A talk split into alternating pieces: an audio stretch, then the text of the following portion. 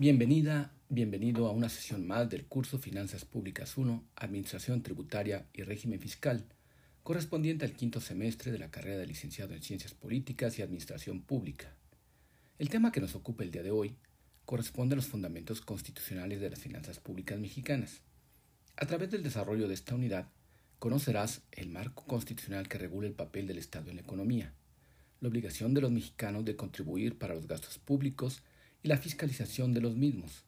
Asimismo, podrás distinguir las atribuciones que en materia de finanzas públicas tienen la Federación, los estados y municipios.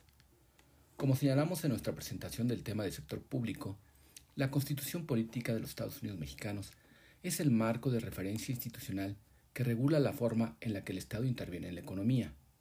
Constituye el instrumento jurídico normativo de mayor jerarquía que establece las reglas de comportamiento y organización de nuestra nación.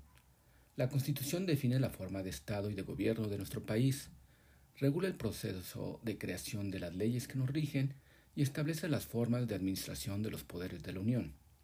La forma de gobierno, normativa y administrativa se replica en, en las constituciones de los subniveles de gobierno conforme a sus características privativas para integrar la institucionalidad del sector público.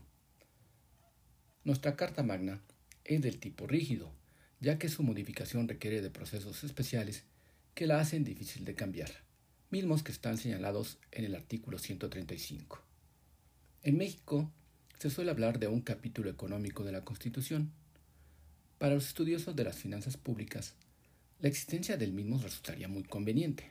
Sin embargo, en la realidad, al acudir al texto constitucional, lo que encontramos es una multiplicidad de normas que regulan la actividad económica del Estado y se encuentran dispersas en distintas partes de la ley suprema. Por otra parte, puede resultar un tema de discusión determinar cuáles son realmente las normas constitucionales que sirven de base para la actividad financiera del Estado. Por ejemplo, el artículo 40 de la Constitución, en su párrafo sexto, establece el derecho al acceso, disposición y saneamiento de agua, para consumo personal y doméstico en forma suficiente, saludable, aceptable y asequible.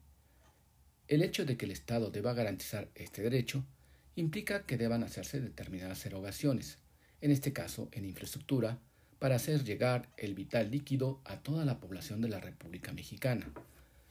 Cuestiones similares sucederían respecto a otros derechos consagrados en la Ley Suprema, tales como la educación, la alimentación, la salud, la vivienda y la administración de la justicia, que conllevan a la necesidad de que el Estado sostenga a determinadas agencias públicas que realicen obras, proporcionen servicios y consuman recursos escasos para suministrarlos.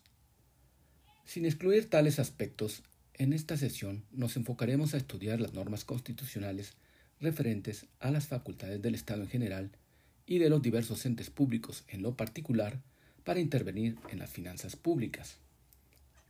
Antes de abordar estos aspectos, es conveniente que para tener una mejor idea sobre cómo se distribuyen las obligaciones y responsabilidades del Estado, es útil conocer cómo se divide conceptualmente la Constitución.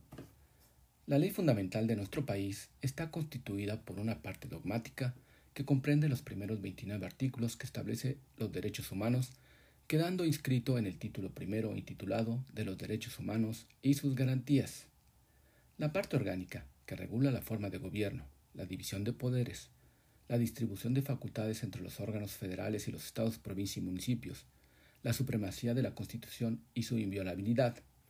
Estos aspectos quedan inscritos en el título segundo, capítulo 1, bajo el nombre de la soberanía nacional y de la forma de gobierno, el título tercero, capítulo 1, de la división de poderes, título cuarto, de las responsabilidades de los servidores públicos, particulares vinculados con las faltas administrativas graves o hechos de corrupción y patrimonial del Estado. Le hace Emilio Lozoya, Javier Duarte, César Duarte, Guillermo Padres, Tomás Yarrington, Amado Yáñez, el llamado señor de las ligas René Bejarano, entre una larga cadena de personajes. Título noveno de la inviolabilidad de la Constitución. Y la tercera y última parte, conocida como pragmática social, que establece las directrices para que los poderes públicos constituidos las condiciones requeridas por la población. Así, el derecho social queda inscrito en el artículo tercero, cuarto, 27 y 123, y en el denominado capítulo económico que comprende los artículos 25, 26, 27, 28 y 73. Aclarado lo anterior, y para efectos meramente didácticos, para estudiar los fundamentos constitucionales de las finanzas públicas mexicanas, hemos dividido estos preceptos en cinco grandes rubros. El primero, el papel del Estado en la economía, el cual comprende la Rectoría del Desarrollo Nacional en el artículo 25 el Sistema Nacional de Planeación Democrática, el Sistema Nacional de Información Estadística y Geográfica, el Consejo Nacional de Evaluación de las Políticas del Desarrollo Social, en el artículo 26, el Estado como propietario en el artículo 27, la definición de áreas estratégicas y prioritarias, las figuras de la concesión, subsidios, monopolios estatales y la banca central, Banjico, en el artículo 28, imposición de contribuciones, deuda pública y comercio exterior en el artículo 73. Segundo, obligación de los mexicanos de contribuir para los gastos públicos, definida en el artículo 31, fracción cuarta. Tercero, las facultades de los poderes de la Unión. Del Poder Legislativo en el apartado A del artículo 26, último párrafo del artículo 72, apartado H, artículo 73, fracciones séptima, octava, décima primera, dieciochoava, 24 ava, 25 ava, 28 ava, 29 ava, 29-D, 29, 29 E, 29 ava H, 29 ava W, artículo 74, fracción 2, 3, 4 y 7, artículo 75, artículo 78, fracción séptima, 79 y 122, apartado A, fracción segunda. Del Poder Ejecutivo, artículo 22, párrafo segundo, 26 apartado A, tercer párrafo, 27 párrafos cuarto, quinto y sexto, 73 fracciones octava y 74 fracción cuarta, 75 último párrafo, 79 fracción primera y párrafos penúltimo y último, 89 fracciones 1, 2 y 3, 90, 122 apartado B, fracción tercera y 131 segundo párrafo. Poder Judicial, artículo 22, segundo párrafo, 75 último párrafo, 79 fracción primera, penúltimo párrafo, 100 último párrafo y 104 fracción tercera. Cuarto, facultades de las entidades federativas y municipios, que incluye el principio de facultades expresas para la federación e implícitas para los estados, artículo 124. De los estados, artículo 73, fracción vigésima novena, numeral 5, último párrafo, 115, fracción cuarta, inciso A y penúltimo párrafo del inciso C, 116, fracción segunda, quinta, séptima, 117, fracciones tercera a décima a novena, 118, fracción primera, de los municipios, artículo 115, fracción segunda, tercera, cuarta y quinta, inciso C, de la Ciudad de México, artículo 122, apartado C, base primera, fracción quinta, incisos B, C, E, J, K, L y N, y base quinta. Y quinto y último, principios sobre el manejo y la fiscalización de los recursos públicos y el combate a la corrupción, que comprende financiamiento para el desarrollo de los pueblos indígenas, artículo segundo, apartado B, financiamiento de los partidos políticos, artículo 41, fracción segunda. Principios sobre la fiscalización de los recursos públicos, artículo 79, la responsabilidad de los servidores públicos y patrimonial del Estado, título cuarto, artículo 108 a 114. Principios sobre la administración de los recursos públicos, artículos 126 y 134. Principios sobre las remuneraciones de los servidores públicos, artículo 123, apartado B, fracción cuarta y 127. Bajo esta propuesta es como daremos orden metodológico de análisis para comprender ese tema toral en el estudio de las finanzas públicas. Nos vemos en una siguiente sesión. Gracias.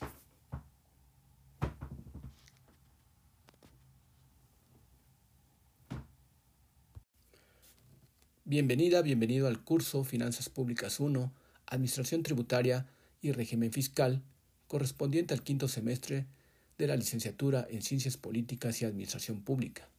En esta ocasión abordaremos los fundamentos constitucionales sobre el papel del Estado en la economía. El primer tema, la Rectoría del Desarrollo Nacional. Como pudimos estudiar antes, en todos los países del mundo, en mayor o menor medida, el Estado desempeña un papel imprescindible en la economía. Los fundamentos de la intervención estatal se encuentran en la ley suprema. Así, en el artículo 25 quedó establecido que corresponde al Estado la Rectoría del Desarrollo Nacional. Este desarrollo debe estar caracterizado por ser integral y sustentable. Debe fortalecer la soberanía nacional y el régimen democrático y, mediante la competitividad, concepto que se añadió en la reforma de junio de 2013, habrá de fomentar el crecimiento económico, el empleo y una distribución más justa de los ingresos y la riqueza. Debe también permitir el pleno ejercicio de la libertad y la dignidad de los individuos, grupos y clases sociales cuya seguridad protege la Constitución. De esta manera, el Estado le corresponde planear, conducir, coordinar y orientar la economía nacional, así como regular y fomentar las actividades que demanda el interés general. El propio artículo 25 contempla la posibilidad de que concurren en el desarrollo nacional los sectores social y privado. Sin embargo, quedan a cargo del sector público de manera exclusiva las áreas estratégicas. Por, decreto publicado el 26 de mayo de 2015, se agregó un nuevo párrafo segundo al artículo 25 constitucional, el cual establece que el Estado velará por la estabilidad de las finanzas públicas y del sistema financiero para coadyuvar a generar condiciones favorables para el crecimiento económico y el empleo. El Plan Nacional de Desarrollo y los planes estatales y municipales deberán observar dicho principio. El Sistema Nacional de Planeación Democrática. El Sistema Nacional de Planeación Democrática se originó a finales de la década de los 70 y se consolidó con la presidencia de Miguel de la Madrid Hurtado cuando se elaboró el Plan Nacional de Desarrollo 1983-1988 y se decretó la Ley de Planeación expedida en 1983. De acuerdo con esta ley, el PND debe publicarse dentro de los primeros seis meses del periodo presidencial y su vigencia no puede exceder el sexenio, aunque pueda contener consideraciones y proyecciones de más largo plazo. Este instrumento de planeación quedó institucionalizado en el artículo 26 constitucional, actualmente en el apartado A. Así se le dio al Estado la responsabilidad de organizar un sistema de planeación democrática que imprimiera solidez, dinamismo, competitividad, permanencia y equidad al crecimiento de la economía nacional.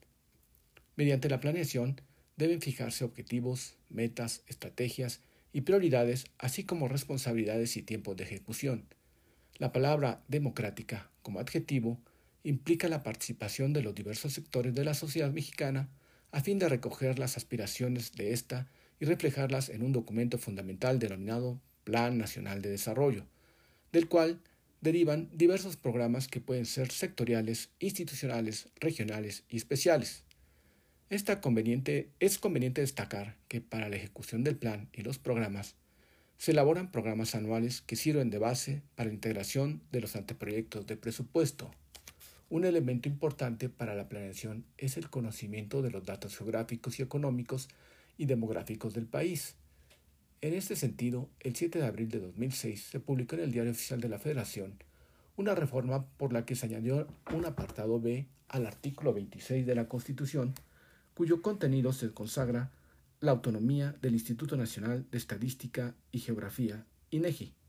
Asimismo, se modificó la fracción vigésima novena D del artículo 73 a fin de dotar de facultades al Congreso de la Unión para expedir leyes sobre la planeación nacional del desarrollo económico y social, así como en materia de información estadística y geográfica de interés nacional. Por otra parte, el 10 de febrero de 2014 se hizo una nueva agregado al artículo 26 constitucional, esta vez para incluir un apartado C al Consejo Nacional de Evaluación de la Política de Desarrollo Social, Coneval, como órgano autónomo a cargo de la medición de la pobreza y de la evaluación de los programas, objetivos, metas y acciones de la política de desarrollo social. Tales programas importan en el estudio de las finanzas públicas, pues están directamente vinculados con el ejercicio del gasto público y de manera específica con el tema de los subsidios. El Estado como propietario. Eduardo Novoa señala que si existe una categoría jurídica que nos muestre mejor que cualquier otra las bases sociales en que se encuentra sustentada una nación y los lineamientos económicos más profundos que le sirven de apoyo. Este será el concepto de propiedad que ahí se establezca. Desde su publicación en 1917, la Constitución mexicana determinó en el artículo 27 que el Estado sería propietario de la tierra y aguas comprendidas dentro del territorio nacional y tendría la posibilidad de transmitir el dominio de ellas a los particulares, constituyendo la propiedad privada. El artículo 27 es muy amplio y enuncia de forma bastante detallada los recursos de los que es propietaria la nación y las bases de su regulación. Aquí solamente haremos referencia a algunos aspectos que consideramos relevantes para las finanzas públicas, en tanto que atañen de manera directa al patrimonio estatal. El precepto constitucional citado establece que en caso de que haya expropiaciones, éstas deben hacerse solo por causa de utilidad pública y mediante una indemnización la cual se basará en la cantidad que como valor fiscal de la propiedad figure en las oficinas catastrales o recaudadoras. La misma disposición contempla la posibilidad de que el Ejecutivo otorgue concesiones, conforme a las leyes secundarias sobre recursos hidrológicos y yacimientos minerales. En junio de 2013 se agregó que en materia de radiodifusión y telecomunicaciones las concesiones serán otorgadas por el Instituto Federal de Telecomunicaciones, IFT. En el caso del petróleo, hidrocarburos y minerales radiactivos, así como en el de la generación, conducción, transformación, distribución y abastecimiento de energía eléctrica, estos quedan excluidos de la posibilidad de que se otorguen concesiones. Sin embargo, en la reforma de 2013 se estableció que los particulares podrían participar en estas materias mediante asignaciones y contratos. Áreas estratégicas y áreas prioritarias. En el ya mencionado artículo 25 y en el 28 se contemplan los conceptos de áreas estratégicas y áreas prioritarias para el desarrollo nacional. Las áreas estratégicas y las áreas prioritarias son actividades económicas de especial interés para el desarrollo nacional. Las áreas estratégicas se encuentran reservadas de manera exclusiva para el Estado. Las áreas prioritarias son actividades que el Estado puede realizar por sí mismo o con la participación de los sectores social y privado. Así, el artículo 25, luego de la reforma en materia energética de diciembre de 2013, establece que el sector público tendrá a su cargo, de manera exclusiva, las áreas estratégicas que se señalan en el artículo 28, párrafo cuarto de la Constitución, manteniendo siempre el gobierno federal la propiedad y el control sobre las organismos y empresas productivas del Estado que en su caso se establezcan. El artículo 28, párrafo cuarto, menciona varias áreas estratégicas como correos, telégrafos y radiotelegrafía, petróleo y los demás hidrocarburos, petroquímica básica, minerales radiactivos y generación de energía nuclear. Por lo que hace a la electricidad y a los hidrocarburos, la reforma aludida añadió como actividad estratégica la planeación y el control del sistema eléctrico nacional así como el servicio público de transmisión y distribución de energía eléctrica y de exploración y extracción de petróleo y de los demás hidrocarburos. Poco más adelante, el mismo artículo menciona la acuñación de moneda y emisión de billetes por medio del Banco Central. No obstante, la referencia a las actividades estratégicas es enunciativa, mas no limitativa, pues las mismas disposiciones faculta al Congreso de la Unión que, mediante la expedición de leyes, establezca otras áreas estratégicas. Si bien estas áreas constituyen una excepción a la regla de la prohibición de los monopolios establecida por la propia Constitución, de modo que jurídicamente no se le considera como tales, en términos económicos sí son monopolios, pues no hay competencia en tales sectores porque solamente hay un vendedor en un mercado de bienes definido nos encontramos ante los llamados monopolios estatales. En cuanto a las áreas prioritarias, el artículo 28 solo menciona dos, la comunicación vía satélite y los ferrocarriles. Sin embargo, no debe entenderse que son las únicas, pues como su nombre lo indica, entre las múltiples áreas que el Estado debe atender, hay algunas que tienen preeminencia en el desarrollo nacional. Incluso tales áreas pueden cambiar a través del tiempo. Por ejemplo, la comunicación vía satélite la cual probablemente no figuraba siquiera en la imaginación de los constituyentes de 1917. En la reforma de febrero de 1983 esta área tenía el carácter de estratégica y no fue sino hasta marzo de 1995 que apareció como área prioritaria en el texto constitucional. Para el manejo de las áreas tanto estratégicas como prioritarias, en el artículo 28 se prevé que el Estado contará con organismos y empresas. Cabe mencionar que a partir de la reforma de diciembre de 2013 se aprobó una importante y polémica modificación, por la cual se permitirán asignaciones y contratos, por lo que los particulares podrán participar en actividades relacionadas con los hidrocarburos y la energía eléctrica. Asimismo, se estableció un fideicomiso denominado Fondo Mexicano del Petróleo para la Estabilización y el Desarrollo, cuya institución fiduciaria será el Banco Central y tendrá por objeto recibir, administrar y distribuir los ingresos derivados de las asignaciones y contratos mencionados, con excepción de los derivados de impuestos. Las concesiones. Es claro que ante la multiplicidad de actividades económicas que el Estado debe realizar, en ocasiones resulta indispensable que en ellas participen entes particulares. Así, el artículo 28 contempla la figura de la concesión, por la cual el Estado, en caso de interés general, se encuentra en posibilidad de permitir a los particulares la presentación de servicios públicos o la exploración, uso y aprovechamiento de bienes de dominio de la Federación. La concesión es un acto jurídico a partir del cual el Estado otorga a un ente privado la posibilidad de prestar un servicio público o de explotar, utilizar o aprovechar un bien público. El artículo 28 constitucional delimita las facultades de otorgar concesiones al establecer que las leyes fijarán modalidades y condiciones para asegurar que los servicios se presten de manera eficaz, que los bienes concesionados se utilicen efectivamente en servicios a la sociedad y que las condiciones no se conviertan en instrumentos de concentración económica en contra del interés público. Las concesiones tienen particular importancia en las finanzas públicas en virtud de que algunos entes particulares pueden proporcionar determinados servicios o explotar ciertos bienes de manera más eficiente, evitando que el Estado incurra en altos costos. Asimismo, el Estado está en posibilidad de cobrar por las concesiones y así generar ingresos. En diciembre de 2013 se estableció en el artículo 27 constitucional que el Estado no otorgará concesiones en materia de minerales radioactivos, transmisión y distribución de energía eléctrica, ni en petróleo o hidrocarburos sólidos, líquidos o gaseosos, en el subsuelo.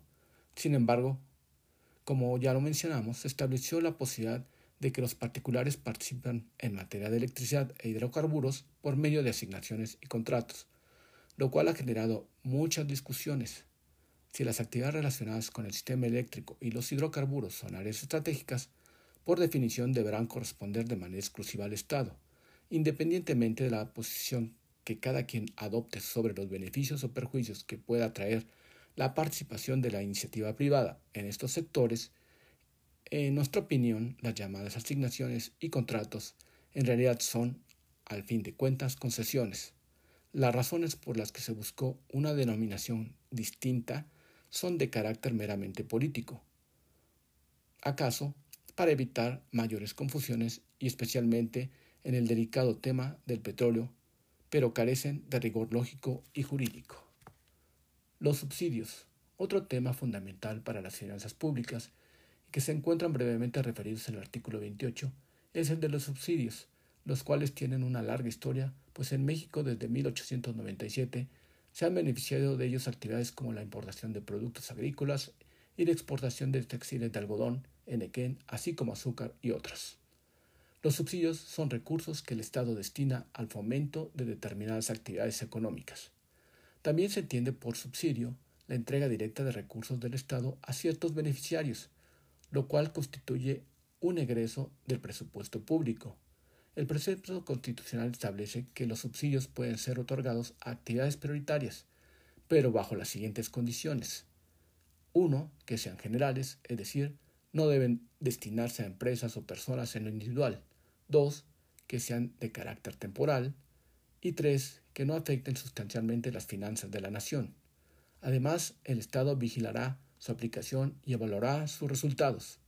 La Ley Federal de Presupuesto y Responsabilidad Hacendaria, publicada en 2006, define a los subsidios como las asignaciones de recursos federales previstas en el presupuesto de egresos que, a través de las dependencias y entidades, se otorga a los diferentes sectores de la sociedad, a las entidades federativas o municipios para fomentar el desarrollo de actividades sociales o económicas prioritarias de interés general. Los subsidios se otorgan de manera directa mediante la entrega de recursos, apoyos a los sectores agropecuario, estudiantes, adultos mayores, entre otros, o bien de manera indirecta, disminuyendo o exentando el monto que el Estado cobra por la prestación de determinados servicios, por ejemplo, el de energía eléctrica, agua potable, transporte colectivo, etc. Es necesario apuntar que pese a que la Constitución delimita la utilización de los subsidios a actividades prioritarias y establece que deben tener un carácter temporal, esto genera ciertas discusiones. Uno de los casos más polémicos es el subsidio al consumo de energéticos. Quienes lo defienden argumentan que las familias más pobres lo requieren para poder destinar un mayor una mayor parte de sus ingresos a la satisfacción de sus necesidades prioritarias, como la alimentación o la vivienda. Además, que la eliminación del subsidio dispararía la inflación, pero el punto de vista contrario señala que el subsidio termina beneficiando a los más ricos, pues son estos quienes consumen en mayor cantidad de los energéticos, generando además severos perjuicios al ambiente. El Banco Central. Cabe hacer mención que en referencia a esta institución, cuyo fundamento se encuentra precisamente en el artículo 28 constitucional, no tiene una intervención directa en las finanzas públicas. Tiene como objetivo principal el procurar la estabilidad del poder adquisitivo de la moneda, fortaleciendo con ello la Rectoría del Desarrollo Nacional que corresponde al Estado.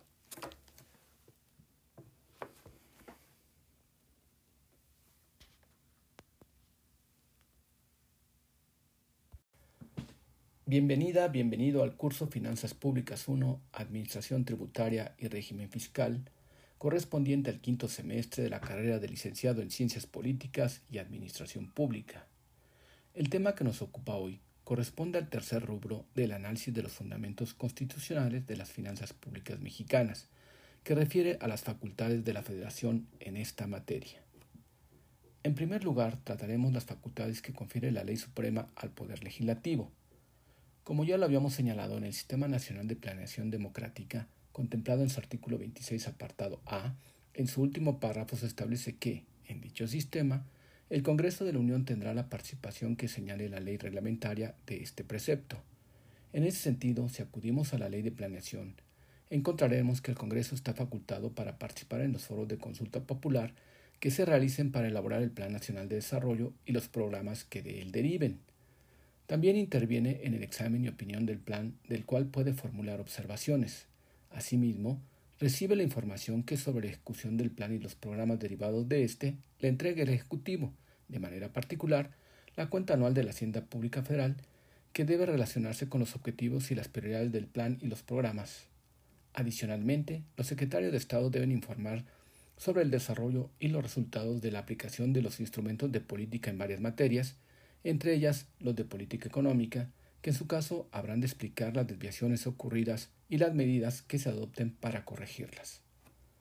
Conforme a los artículos 50, 51 y 56 constitucionales, el Congreso de la Unión se compone de dos cámaras, la de diputados, integrada por representantes de la Nación, y la de senadores, cuyos miembros representan a las entidades federativas. Con relación a ello, el artículo 72, apartado H, establece el principio de que los proyectos de leyes o decretos relativos a empréstitos, contribuciones o impuestos deberán discutirse primero en la Cámara de Diputados. Analicemos ahora el artículo 73, el cual contiene diversas facultades del Congreso de la Unión, entre las cuales podemos encontrar varias relacionadas con nuestra materia de estudio. En su fracción séptima, el constituyente otorgó al Congreso de forma genérica la facultad de establecer todas las contribuciones necesarias para cubrir el presupuesto. La fracción octava establece los fundamentos de la deuda pública, tanto federal como de las entidades federativas y municipios. La fracción onceava dispone que atañe al Congreso crear y suprimir empleos públicos de la Federación y determinar el monto de los sueldos, en realidad esta facultad es ejercida de manera indirecta a partir de la aprobación del presupuesto de egresos de la Federación, PEF, como lo establece el artículo 75 de la Carta Magna. La fracción octava del artículo 73 faculta al Congreso a establecer casas de moneda, fijar características de estas y emitir normas sobre el valor relativo de la moneda extranjera. Este último aspecto guarda relación con la deuda contraída en divisas extranjeras. La fracción vigésima cuarta se refiere a la facultad del Congreso de regular a la Auditoría Superior de la Federación, así como gestión, control y evaluación de los poderes de la Unión y de los entes públicos federales. También refiere a la facultad del legislativo para expedir la ley general que establezca las bases de coordinación del Sistema Nacional Anticorrupción. La fracción vigésima quinta de este mismo artículo faculta al Congreso para establecer, organizar y sostener instituciones educativas así como para dictar leyes que distribuyan entre los tres ámbitos de gobierno la función educativa y las aportaciones económicas que correspondan a cada uno. Cabe mencionar que la aún vigente Ley General de Educación en su artículo 25 establece la concurrencia de los tres niveles de gobierno en el financiamiento de la educación, señalando que el monto que el Estado destina a la educación pública y los servicios educativos no podrá ser menor al 8% del PIB, destinando de ese monto al menos el 1% a la investigación científica y tecnológica en las instituciones públicas de educación superior. Por su parte, la Ley de Ciencia y Tecnología, en el artículo 9 bis, también establece dicha concurrencia, aunque habla de que el monto destinado a financiar esta actividad preponderante debe ser de tal que el gasto nacional en este rubro no podrá ser menor del 1% del PIB. Este es un ejemplo de que en ciertas normas hay una indefinición sobre la parte del financiamiento que corresponde a cada uno de los ámbitos de gobierno, lo cual ha llevado a enormes disparidades entre las entidades federativas. Continuando con el artículo 73 en su fracción vigésima octava, contiene la facultad del Congreso para expedir leyes en materia de contabilidad gubernamental, de ahí que a finales de 2008 se expidiera la Ley General de Contabilidad Gubernamental. En la fracción vigésimo novena aparecen enunciados de manera específica algunos conceptos por los que el Congreso puede establecer contribuciones, entre las cuales se encuentran las llamadas contribuciones especiales que abordaremos en el tema de los ingresos públicos. La fracción vigésimo novena-D fundamenta las bases para que, el, para que el Congreso pueda expedir leyes sobre planeación nacional de desarrollo económico y social, así como en materia de informática, estadística y geográfica. En consecuencia, expidió la Ley de Planeación en 1983 y la del Sistema Nacional de Información Estadística y Geográfica en 2008. La fracción vigésimo novena-E faculta al Poder Legislativo Federal a expedir de manera general cualesquiera leyes necesarias para la programación, promoción, concertación y ejecución de acciones de orden económico. La fracción vigésimo novena-H otorga la facultad al Congreso la ley que, instituya, al Tribunal Federal de Justicia Administrativa dotado de plena autonomía. Esta disposición reviste un gran interés para nuestra materia, pues dicho tribunal se encarga de conocer diversos asuntos que involucran a la hacienda pública, tales como juicios en materia fiscal, impugnaciones contra multas administrativas y dictámenes en materia de pensiones, controversias relativas a contratos de obra y adquisiciones, arrendamientos y servicios públicos, entre otros. Asimismo, es el órgano competente para imponer sanciones a los servidores públicos por las responsabilidades administrativas que la ley determine como graves y a los particulares que participen en actos vinculados con dichas responsabilidades, así como fincar a los responsables el pago de indemnizaciones y sanciones pecuniarias que deriven de los daños y perjuicios que afecten a la hacienda pública federal o al patrimonio de los entes públicos federales. Finalmente, la fracción vigésimo novena-W, agregada en 2015, concede al Congreso la facultad para expedir leyes en materia de responsabilidad hacendaria que tengan por objetivo el manejo sostenible de las finanzas públicas de los tres ámbitos de gobierno. Veamos ahora el artículo 74 constitucional, el cual contiene las facultades exclusivas de la Cámara de Diputados. La fracción segunda establece como facultad de esta Cámara el coordinar y evaluar el desempeño de la Auditoría Superior de la Federación. En relación con ella, la fracción sexta faculta a esa Cámara a glosar la cuenta pública. La fracción tercera faculta a la Cámara de Diputados para ratificar al secretario y a los funcionarios mayores de Hacienda, salvo que se opte por un gobierno de coalición, en cuyo caso serían nombrados por el Senado. La fracción cuarta otorga a la Cámara de Diputados la facultad exclusiva de examinar, discutir y, en su caso, modificar y aprobar anualmente el presupuesto de egresos de la Federación.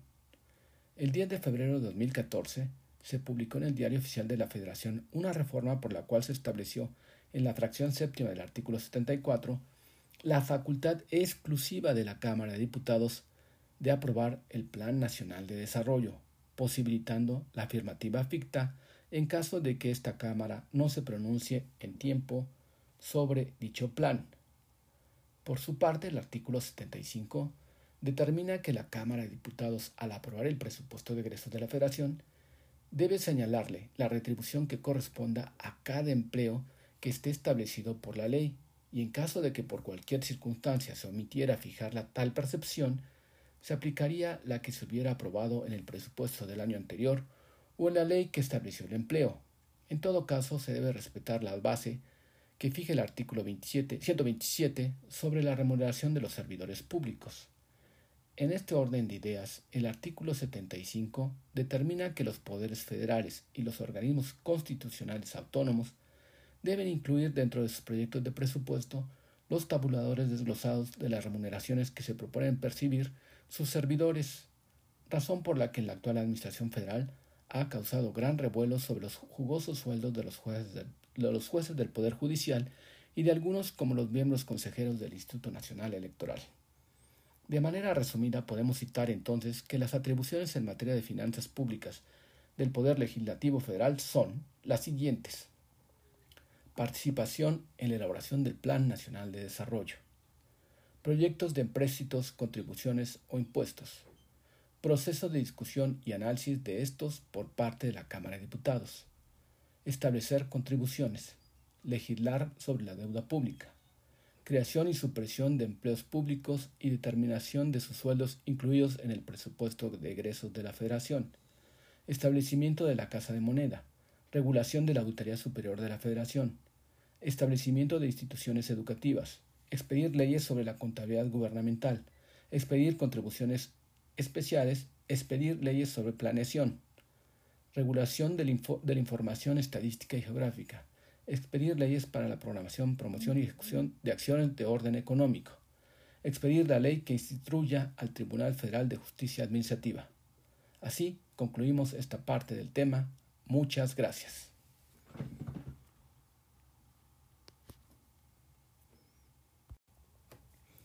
Bienvenida, bienvenido al curso Finanzas Públicas 1, Administración Tributaria y Régimen Fiscal correspondiente al quinto semestre de la carrera de licenciado en Ciencias Políticas y Administración Pública. El tema que nos ocupa hoy refiere a los fundamentos constitucionales de la Federación en materia de finanzas públicas, específicamente de los poderes ejecutivo y judicial. Del poder ejecutivo. Como sabemos, el artículo 89 constitucional establece en su fracción primera entre las facultades y obligaciones del presidente de la República la de promulgar y ejecutar las leyes que expida el Congreso de la Unión, proveyendo en la esfera administrativa a su exacta observancia. Derivado de esto es que el Ejecutivo realiza las funciones que en materia de finanzas públicas dictan las leyes emanadas del Congreso de la Unión. Las fracciones segunda y tercera del mismo precepto hacen referencia a la facultad de la máxima magistratura de nombrar al secretario del despacho y a los empleados mayores de Hacienda con la intervención de las cámaras del legislativo y remover también libremente a los mismos funcionarios cuando así lo considere, como lo explicamos en el anterior audio. Por su parte, el artículo 90 de la Ley Suprema determina que la Administración Pública Federal será centralizada y paraestatal conforme a la ley orgánica que expide el Congreso, la cual distribuye las competencias que correspondan a cada una de las secretarías de Estado y define las bases generales de creación de las entidades paraestatales y la intervención del Ejecutivo Federal en su operación. De ahí que la Ley Orgánica de la Administración Pública Federal establezca diversas dependencias entre las cuales cobra especial relevancia para nuestro campo de estudios la Secretaría de Hacienda y Crédito Público, pues es la dependencia del Ejecutivo Federal que tiene encomendadas las principales tareas de finanzas públicas. Por lo demás, la Carta Magna refiere de manera tangencial algunas facultades de este poder federal relativas a las finanzas públicas como las siguientes. Aplicar los bienes de una persona por el pago de multas o impuestos a cargo de la misma, lo cual no se considera como confiscación, señalado en el artículo 22, segundo párrafo. Encabezar y conducir el proceso de planeación democrática como figura principal del Estado y el Gobierno Nacional, conforme al artículo 26, apartado A, tercer párrafo reglamentar y otorgar concesiones en aspectos relacionados con la extracción y utilización de aguas y recursos minerales, de acuerdo con lo estipulado en el artículo 27, párrafos cuarto, quinto y sexto. Celebrar empréstitos sobre las bases que fije el Congreso, señalado en el artículo 73, fracción octava. Enviar al Congreso de la Unión la iniciativa de ley de ingresos federal y el proyecto de presupuesto de egresos de la Federación. Incluir en el presupuesto de egresos de la Federación los tabuladores desglosados de las remuneraciones que sean propuestas para sus servidores públicos con fundamento en el artículo 75, último párrafo. Instaurar procedimiento administrativo de ejecución para el cobro de indemnizaciones y sanciones pecuniarias en caso de afectaciones a la hacienda pública federal por parte de los servidores públicos, de acuerdo con el artículo 79, último párrafo. Aumentar, disminuir o suprimir, si es facultado por el Congreso, las cuotas de las tarifas de exportación e importación expedidas por éste y para crear otras así como restringir y prohibir las importaciones, exportaciones y el tránsito de mercancías cuando lo estime urgente a fin de regular el comercio exterior, la economía del país, la estabilidad de la producción nacional o de realizar cualquier otro propósito en beneficio del país, conforme a lo previsto en el artículo 131. Por supuesto, el Poder Ejecutivo estará sujeto a la fiscalización que lleva a cabo la Auditoría Superior de la Federación, como lo estipula el artículo 79, fracción primera, párrafo primero, y debe otorgar todas las facilidades que requiera ésta para el ejercicio de sus funciones de acuerdo con el penúltimo párrafo de este mismo ordenamiento. Ahora analizaremos las facultades en la materia del Poder Judicial. El Poder Judicial en sí no tiene una injerencia directa en el manejo de las finanzas públicas. Su intervención se presenta en sus funciones jurisdiccional, por lo que atañe a conflictos que se deben dirimir en relación con la materia. No obstante, cabe mencionar que la Constitución establece que el Poder Judicial puede ordenar a favor del Estado el decomiso de bienes en caso de enriquecimiento ilícito de los servidores públicos, así como la aplicación de bienes asegurados que causen abandono en términos de las disposiciones aplicables, aquellos cuyo dominio se declaren extintos en sentencia, conforme a lo dispuesto en el artículo 22, párrafos segundo y cuarto. Adicionalmente, por disposición constitucional, el Poder Judicial debe elaborar su propio presupuesto para su inclusión en el PEF, conforme a los artículos 99, décimo párrafo y 100, último párrafo. En su proyecto de presupuesto debe incluir los tabuladores desglosados de las remuneraciones que sean propuestas para sus servidores públicos de acuerdo con el artículo 75, último párrafo, al igual que los otros dos poderes.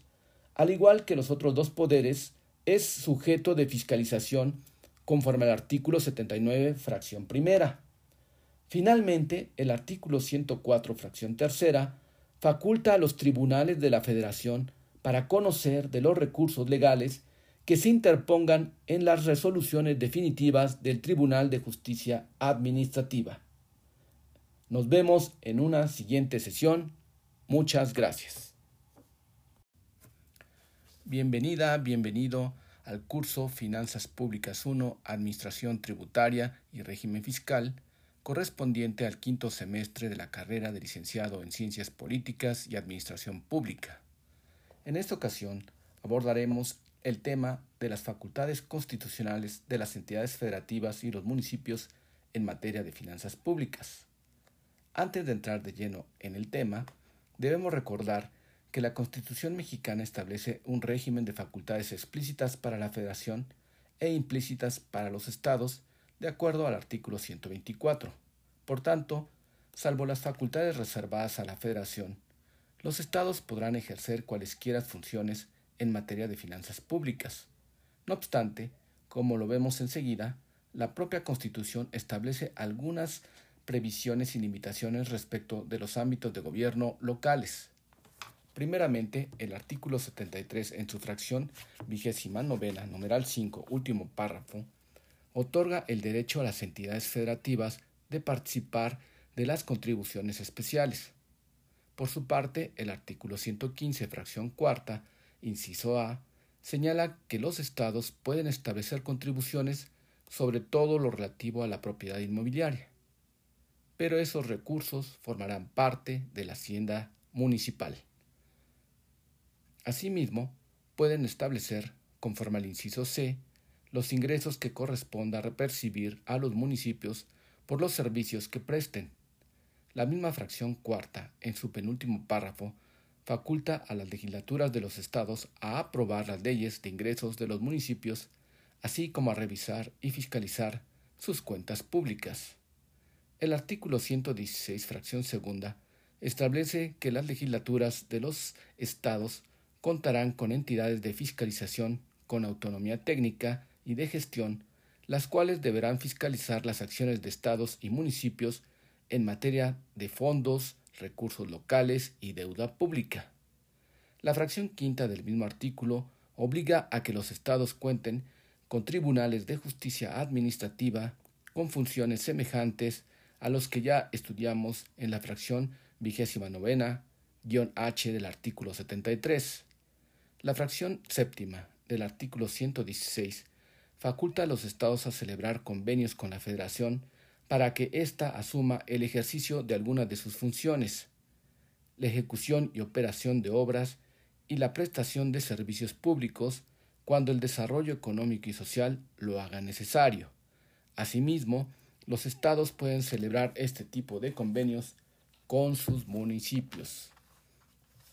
Los artículos 117 fracción tercera a novena y el 118 fracción primera establecen una serie de limitaciones a las facultades de los estados en materia de finanzas públicas.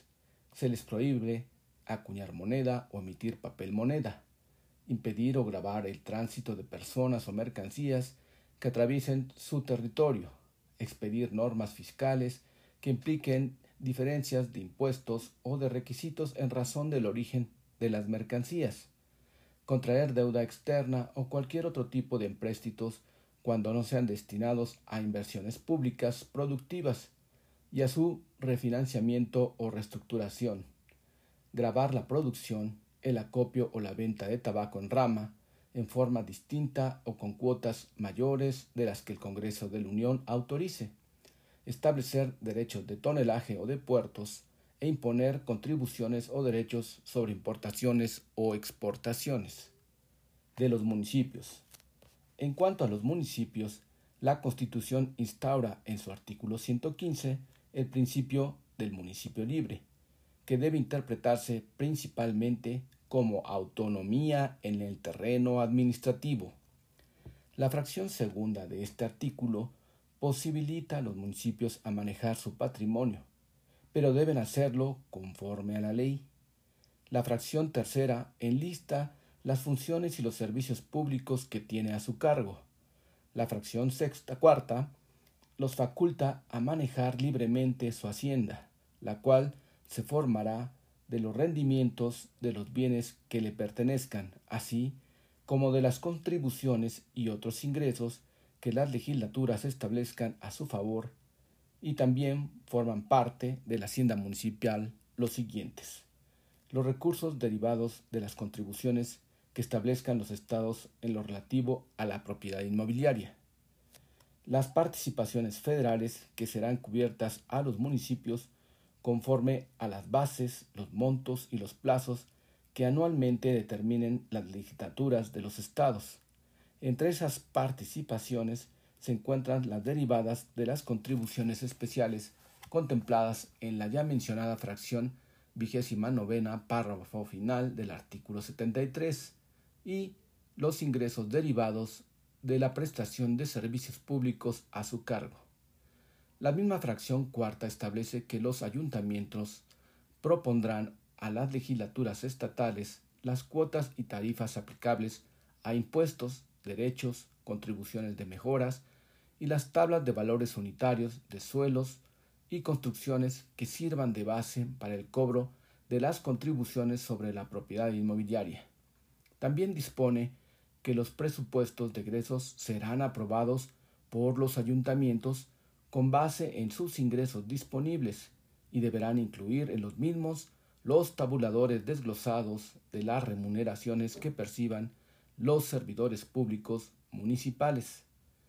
Termina esa fracción señalando que los recursos que integran la hacienda municipal serán ejercidos directamente por los, los, ayuntamientos o por quien ellos autoricen conforme a la ley. Por su parte, la fracción cuarta, quinta, inciso C del artículo 115, faculta a los municipios para formular y aprobar los planes de desarrollo municipal, así como participar en la formulación de planes de desarrollo regional de la Ciudad de México. A partir de la reforma publicada el 29 de enero de, 2016, el Distrito Federal se convirtió en Ciudad de México. Los fundamentos constitucionales de esta entidad se encuentran en el artículo 122, el cual contiene algunas previsiones relativas a las finanzas públicas en el apartado A, fracciones segunda, quinta y sexta, apartado B, cuarto párrafo y apartado C, primer párrafo. Gracias y nos vemos en otra sesión.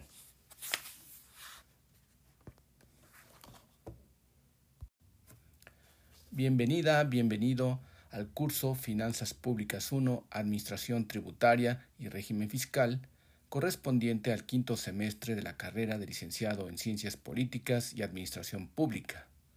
En esta ocasión abordaremos el tema de las facultades constitucionales de las entidades federativas y los municipios en materia de finanzas públicas. Antes de entrar de lleno en el tema, debemos recordar que la Constitución mexicana establece un régimen de facultades explícitas para la Federación e implícitas para los estados de acuerdo al artículo 124. Por tanto, salvo las facultades reservadas a la Federación, los estados podrán ejercer cualesquiera funciones en materia de finanzas públicas. No obstante, como lo vemos enseguida, la propia Constitución establece algunas previsiones y limitaciones respecto de los ámbitos de gobierno locales. Primeramente, el artículo 73 en su fracción vigésima novena, numeral 5, último párrafo, otorga el derecho a las entidades federativas de participar de las contribuciones especiales. Por su parte, el artículo 115, fracción cuarta, inciso A, señala que los estados pueden establecer contribuciones sobre todo lo relativo a la propiedad inmobiliaria, pero esos recursos formarán parte de la hacienda municipal. Asimismo, pueden establecer, conforme al inciso C, los ingresos que corresponda repercibir a los municipios por los servicios que presten.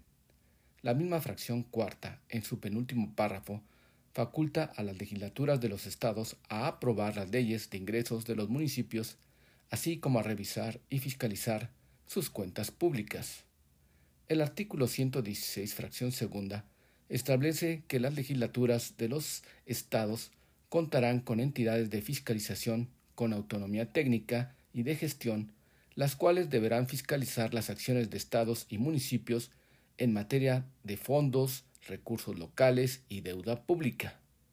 La fracción quinta del mismo artículo obliga a que los estados cuenten con tribunales de justicia administrativa con funciones semejantes a los que ya estudiamos en la fracción vigésima novena, guion H del artículo 73. La fracción séptima del artículo 116 faculta a los estados a celebrar convenios con la Federación para que ésta asuma el ejercicio de algunas de sus funciones, la ejecución y operación de obras y la prestación de servicios públicos cuando el desarrollo económico y social lo haga necesario. Asimismo, los estados pueden celebrar este tipo de convenios con sus municipios. Los artículos 117 fracción tercera a novena y el 118 fracción primera establecen una serie de limitaciones a las facultades de los estados en materia de finanzas públicas.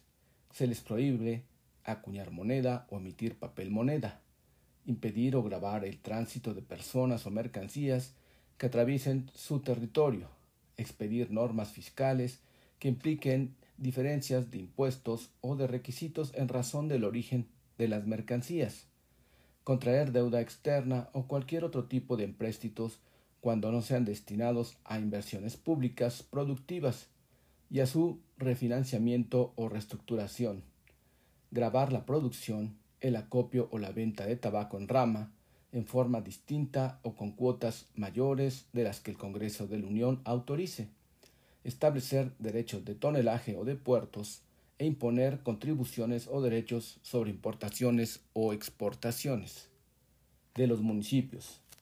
En cuanto a los municipios, la Constitución instaura en su artículo 115 el principio del municipio libre, que debe interpretarse principalmente como autonomía en el terreno administrativo. La fracción segunda de este artículo posibilita a los municipios a manejar su patrimonio, pero deben hacerlo conforme a la ley. La fracción tercera enlista las funciones y los servicios públicos que tiene a su cargo. La fracción sexta cuarta los faculta a manejar libremente su hacienda, la cual se formará de los rendimientos de los bienes que le pertenezcan, así como de las contribuciones y otros ingresos que las legislaturas establezcan a su favor, y también forman parte de la hacienda municipal los siguientes. Los recursos derivados de las contribuciones que establezcan los estados en lo relativo a la propiedad inmobiliaria. Las participaciones federales que serán cubiertas a los municipios conforme a las bases, los montos y los plazos que anualmente determinen las legislaturas de los estados. Entre esas participaciones se encuentran las derivadas de las contribuciones especiales contempladas en la ya mencionada fracción vigésima novena párrafo final del artículo 73 y los ingresos derivados de la prestación de servicios públicos a su cargo.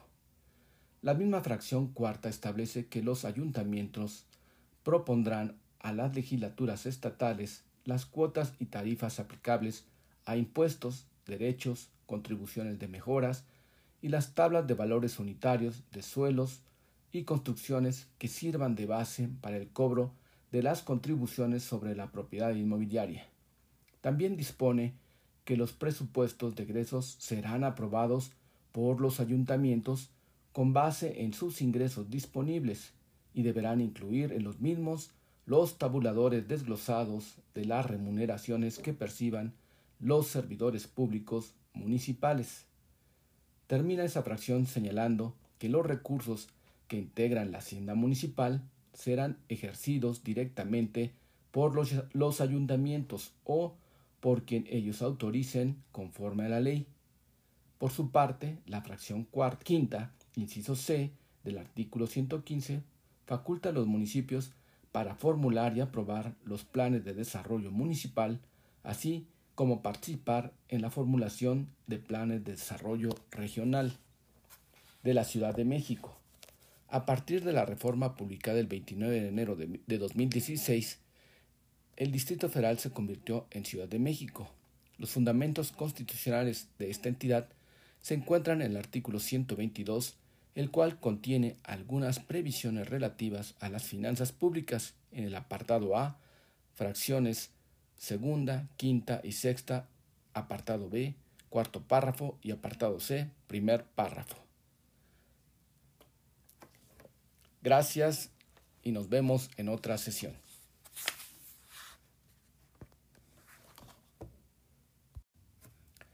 Bienvenida, bienvenido al curso Finanzas Públicas 1, Administración Tributaria y Régimen Fiscal, correspondiente al quinto semestre de la carrera de licenciado en Ciencias Políticas y Administración Pública. En esta ocasión abordaremos el tema de las facultades constitucionales de las entidades federativas y los municipios en materia de finanzas públicas.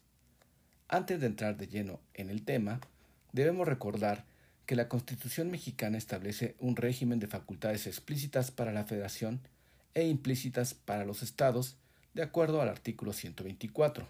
Por tanto, salvo las facultades reservadas a la Federación, los estados podrán ejercer cualesquiera funciones en materia de finanzas públicas. No obstante, como lo vemos enseguida, la propia Constitución establece algunas previsiones y limitaciones respecto de los ámbitos de gobierno locales. Primeramente, el artículo 73 en su fracción vigésima novena, numeral 5, último párrafo, otorga el derecho a las entidades federativas de participar de las contribuciones especiales. Por su parte, el artículo 115, fracción cuarta, inciso A, señala que los estados pueden establecer contribuciones sobre todo lo relativo a la propiedad inmobiliaria, pero esos recursos formarán parte de la hacienda municipal. Asimismo, pueden establecer, conforme al inciso C, los ingresos que corresponda percibir a los municipios por los servicios que presten.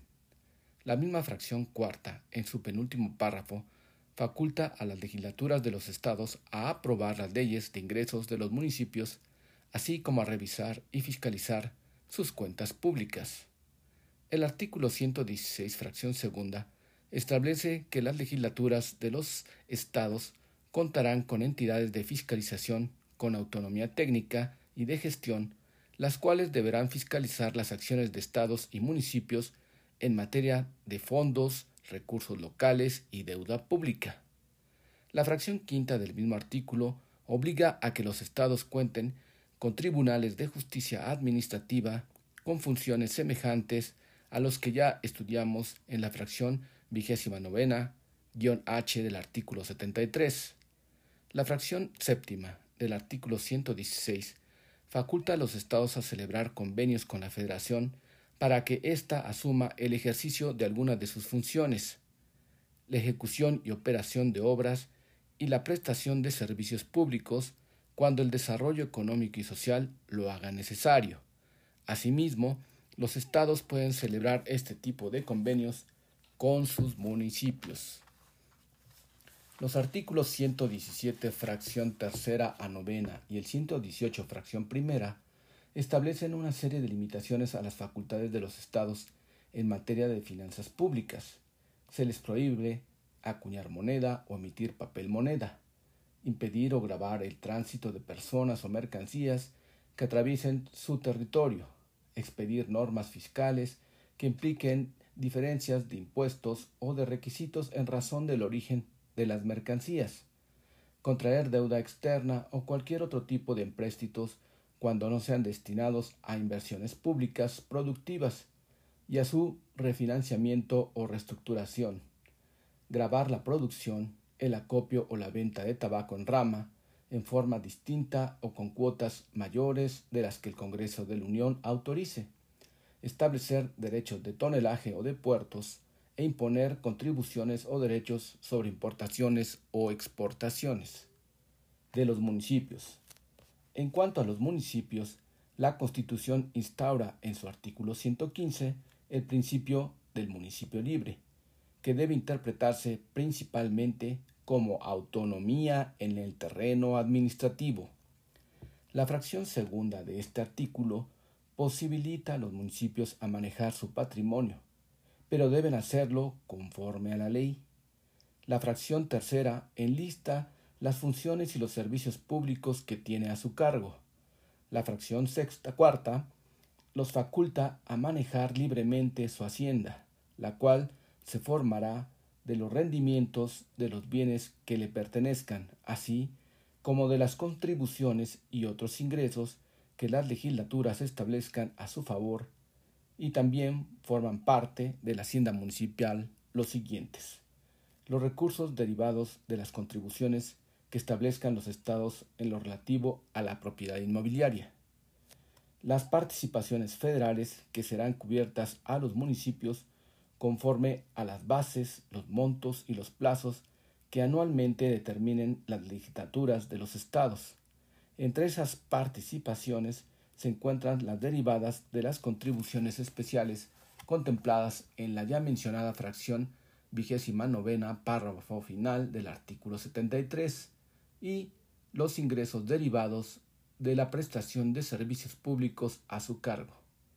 La misma fracción cuarta establece que los ayuntamientos propondrán a las legislaturas estatales las cuotas y tarifas aplicables a impuestos, derechos, contribuciones de mejoras y las tablas de valores unitarios de suelos y construcciones que sirvan de base para el cobro de las contribuciones sobre la propiedad inmobiliaria.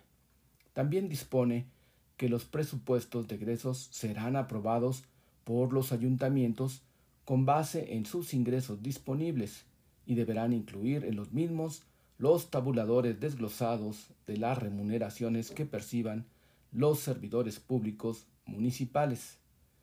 Termina esa fracción señalando que los recursos que integran la hacienda municipal serán ejercidos directamente por los, los ayuntamientos o por quien ellos autoricen conforme a la ley.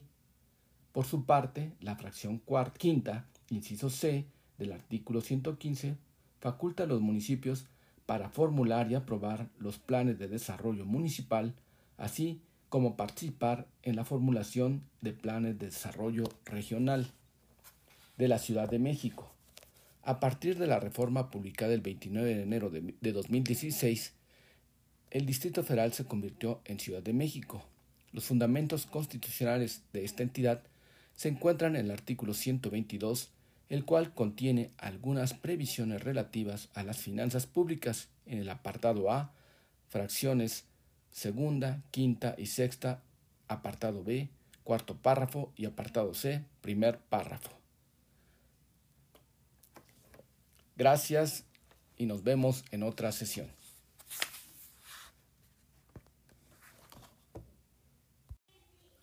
Bienvenida, bienvenidos al curso Finanzas Públicas 1, Administración Tributaria y Régimen Fiscal. El tema que nos ocupa hoy corresponde a los principios sobre el manejo y la fiscalización de los recursos públicos y el combate a la corrupción. Primero, financiamiento para el desarrollo de los pueblos indígenas. El 14 de agosto de 2001 se publicó en el Diario Oficial de la Federación una reforma al artículo segundo de la Constitución en materia de derechos de los pueblos indígenas de especial atención para nuestro, nuestra materia resulta las disposiciones agrupadas en el apartado B, ya que se establecen previsiones relacionadas con diversos aspectos presupuestales, por ejemplo, las asignaciones en el ámbito municipal, el establecimiento de un programa de becas para estudiantes indígenas en todos los niveles, el financiamiento para la vivienda, el otorgamiento de estímulos para la educación de las mujeres indígenas, la construcción de infraestructura que facilite la comunicación entre las comunidades, la aplicación de estímulos para la creación de empleos y la incorporación de tecnologías para incrementar su propia capacidad productiva, así como para asegurar el acceso equitativo a los sistemas de abasto y comercialización. Para dar cumplimiento a estas obligaciones, el artículo segundo determina que la Cámara de Diputados del Congreso de la Unión las legislaturas de las entidades federativas y los ayuntamientos, en el ámbito de sus respectivas competencias, establecerán partidas específicas al momento de aprobar los presupuestos de egresos, así como las formas y los procedimientos para la vigilancia de las mismas por parte de las comunidades participantes en el ejercicio. Asimismo, se contempla la obligación de consultar a los pueblos indígenas para la elaboración del Plan Nacional de Desarrollo. Ahora abordaremos los principios sobre el financiamiento público de los partidos políticos. El avance democrático en el país impulsó la definición de los fundamentos respecto del financiamiento público de los partidos políticos, lo cual fue incorporado en el artículo 41 constitucional. De manera específica, en, la reforma de agosto de 1996, complementada por una posterior de noviembre de 2007, en la que se estableció una serie de reglas en la fracción segunda de dicho artículo, comenzando por señalar que en el financiamiento de los partidos los recursos públicos deben prevalecer sobre los de origen privado. Sobre los principios de la fiscalización de los recursos públicos. Las crisis económicas en el país en los últimos tres decenios del siglo pasado obligaron al Estado a tomar diversas medidas, entre ellas buscar un uso más eficiente de los recursos y un mejor control de los gastos. Así, en 1999 se reforman los artículos 73, 74 y 79 para establecer una serie de previsiones respecto de la Auditoría Superior de la Federación. Ya abordamos en su momento los primeros aspectos relacionados con el artículo 73-74, en relación con la facultad del Congreso de la Unión y las facultades exclusivas de la Cámara de Diputados. Por lo que hace el artículo 79, esta disposición sienta las bases sobre la naturaleza, las características, las facultades y obligaciones de ese órgano fiscalizador, establece los principios de la función de fiscalización que son legalidad, definitividad e imparcialidad. Señala los requerimientos y el procedimiento para la designación del titular de la auditoría y determina que los entes públicos, así como cualquier persona físico-moral que reciba o ejerza recursos públicos, deben colaborar con la auditoría para que pueda cumplir con sus tareas de fiscalización. Esta tiene también la facultad de fiscalizar el ejercicio de recursos de estados y municipios provenientes de empréstitos que cuenten con garantías de la Federación. Sobre los principios de la responsabilidad de los servidores públicos y patrimonial del Estado. El servicio público consiste en un conjunto de tareas de las cuales depende en su mayor parte el funcionamiento eficiente de los órganos públicos, por lo cual se requiere que la conducción de las personas que se encuentran a cargo de él se conduzcan bajo los principios que establece la Constitución y las normas que de ella derivan. El artículo 108 de la Constitución Federal Mexicana comienza mencionando a quienes se consideran como servidores públicos para efecto de las responsabilidades a que se refiere la propia Constitución. No resulta de utilidad transcribir aquí los cargos que menciona en este artículo pues además de que el lector puede consultarlo directamente, la Suprema Corte de Justicia de la Nación ha interpretado que esa disposición no es limitativa, sino enunciativa. El propio artículo 108 señala que los servidores públicos de los estados y municipios serán responsables por el manejo indebido de los recursos públicos y la deuda pública. El artículo 109 contiene un aspecto muy importante para nuestra materia, ya que establece el fundamento para que se sancionen actos de corrupción, tanto de servidores públicos como de particulares involucrados. Este artículo también contempla el fundamento de la responsabilidad patrimonial del Estado, la cual consiste en la obligación por parte de éste de indemnizar a los particulares que sufran un daño debido a una actividad administrativa irregular, la cual, de acuerdo con la Ley Federal de Responsabilidad Patrimonial del Estado, consiste en aquella que cause daño a los bienes y derechos de los particulares que no tengan la obligación jurídica de soportar, en virtud de no existir fundamento legal o causa jurídica de justificación para legitimar el daño de que se trate.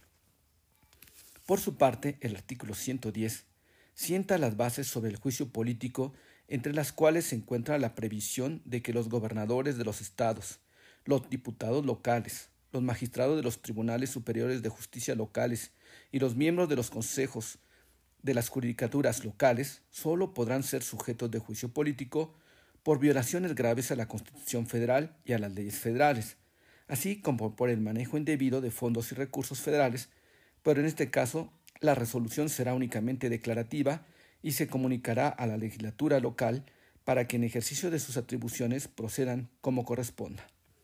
El artículo 111, en su parte final, establece que cuando se derive un proceso penal por, delito por cuya comisión el autor obtenga un beneficio económico o cause daño o perjuicio patrimonial, las sanciones deberán graduarse de acuerdo con el lucro obtenido y con la necesidad de satisfacer los daños y perjuicios causados por su conducta ilícita. Las sanciones económicas resultantes no podrán exceder de tres tantos de los beneficios obtenidos o de los daños o perjuicios causados. El artículo 113 sienta las bases del Sistema Nacional Anticorrupción, que es la instancia de coordinación entre las autoridades de todos los órdenes de gobierno en la prevención, detección y sanción de responsabilidades administrativas y hechos de corrupción, así como en la fiscalización y el control de recursos públicos. Sobre los principios del manejo de los recursos públicos. Desde la publicación original de la Constitución de 1917, aparecen normas relativas al debido manejo de los recursos públicos. Por ejemplo, el artículo 126 desde aquel entonces prohíbe que los entes públicos realicen pagos que no se encuentren comprendidos en el PEF o contemplados por ley posterior. Otros principios se han incorporado a la Constitución conforme se presentan eventos relevantes en la historia. Así, por ejemplo, el artículo 134 reformado en 1982, 2007 y 2008 establecen los principios generales sobre los cuales se deben administrar los recursos públicos, que son eficacia, eficiencia, economía, transparencia y honradez. Sobre los principios de las remuneraciones de los servidores públicos. Durante la última década del siglo XX y la primera de nuestro siglo, quedó más que demostrado que los cambios de partido en el gobierno, en cualquiera de sus ámbitos, no implican que se radique la corrupción. Incluso en los albores del siglo XXI, fueron registrados de frecuentes escándalos, entre ellos los relacionados con los altos sueldos que se asignan a varios funcionarios locales y los cuantiosos desvíos de recursos. Si bien es claro que la mera modificación de las normas no implica la, erradicación de fenómenos que laceran a la sociedad, como el de la corrupción, a partir de una importante reforma realizada en 2009, a diversos artículos, entre ellos el 123 apartado B, fracción cuarta y el 127 de nuestra Carta Magna, se establecieron principios sobre las remuneraciones de los servidores públicos entre las cuales se destacan las siguientes. 1.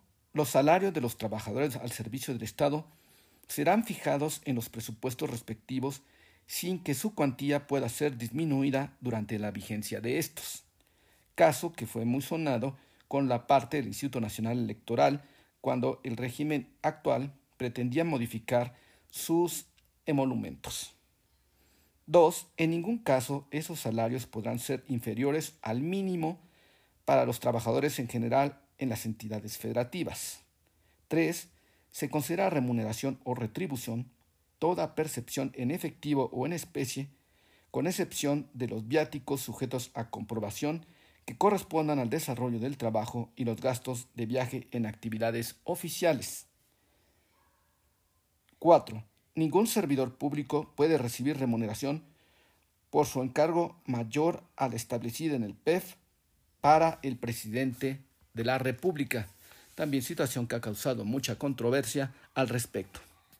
5.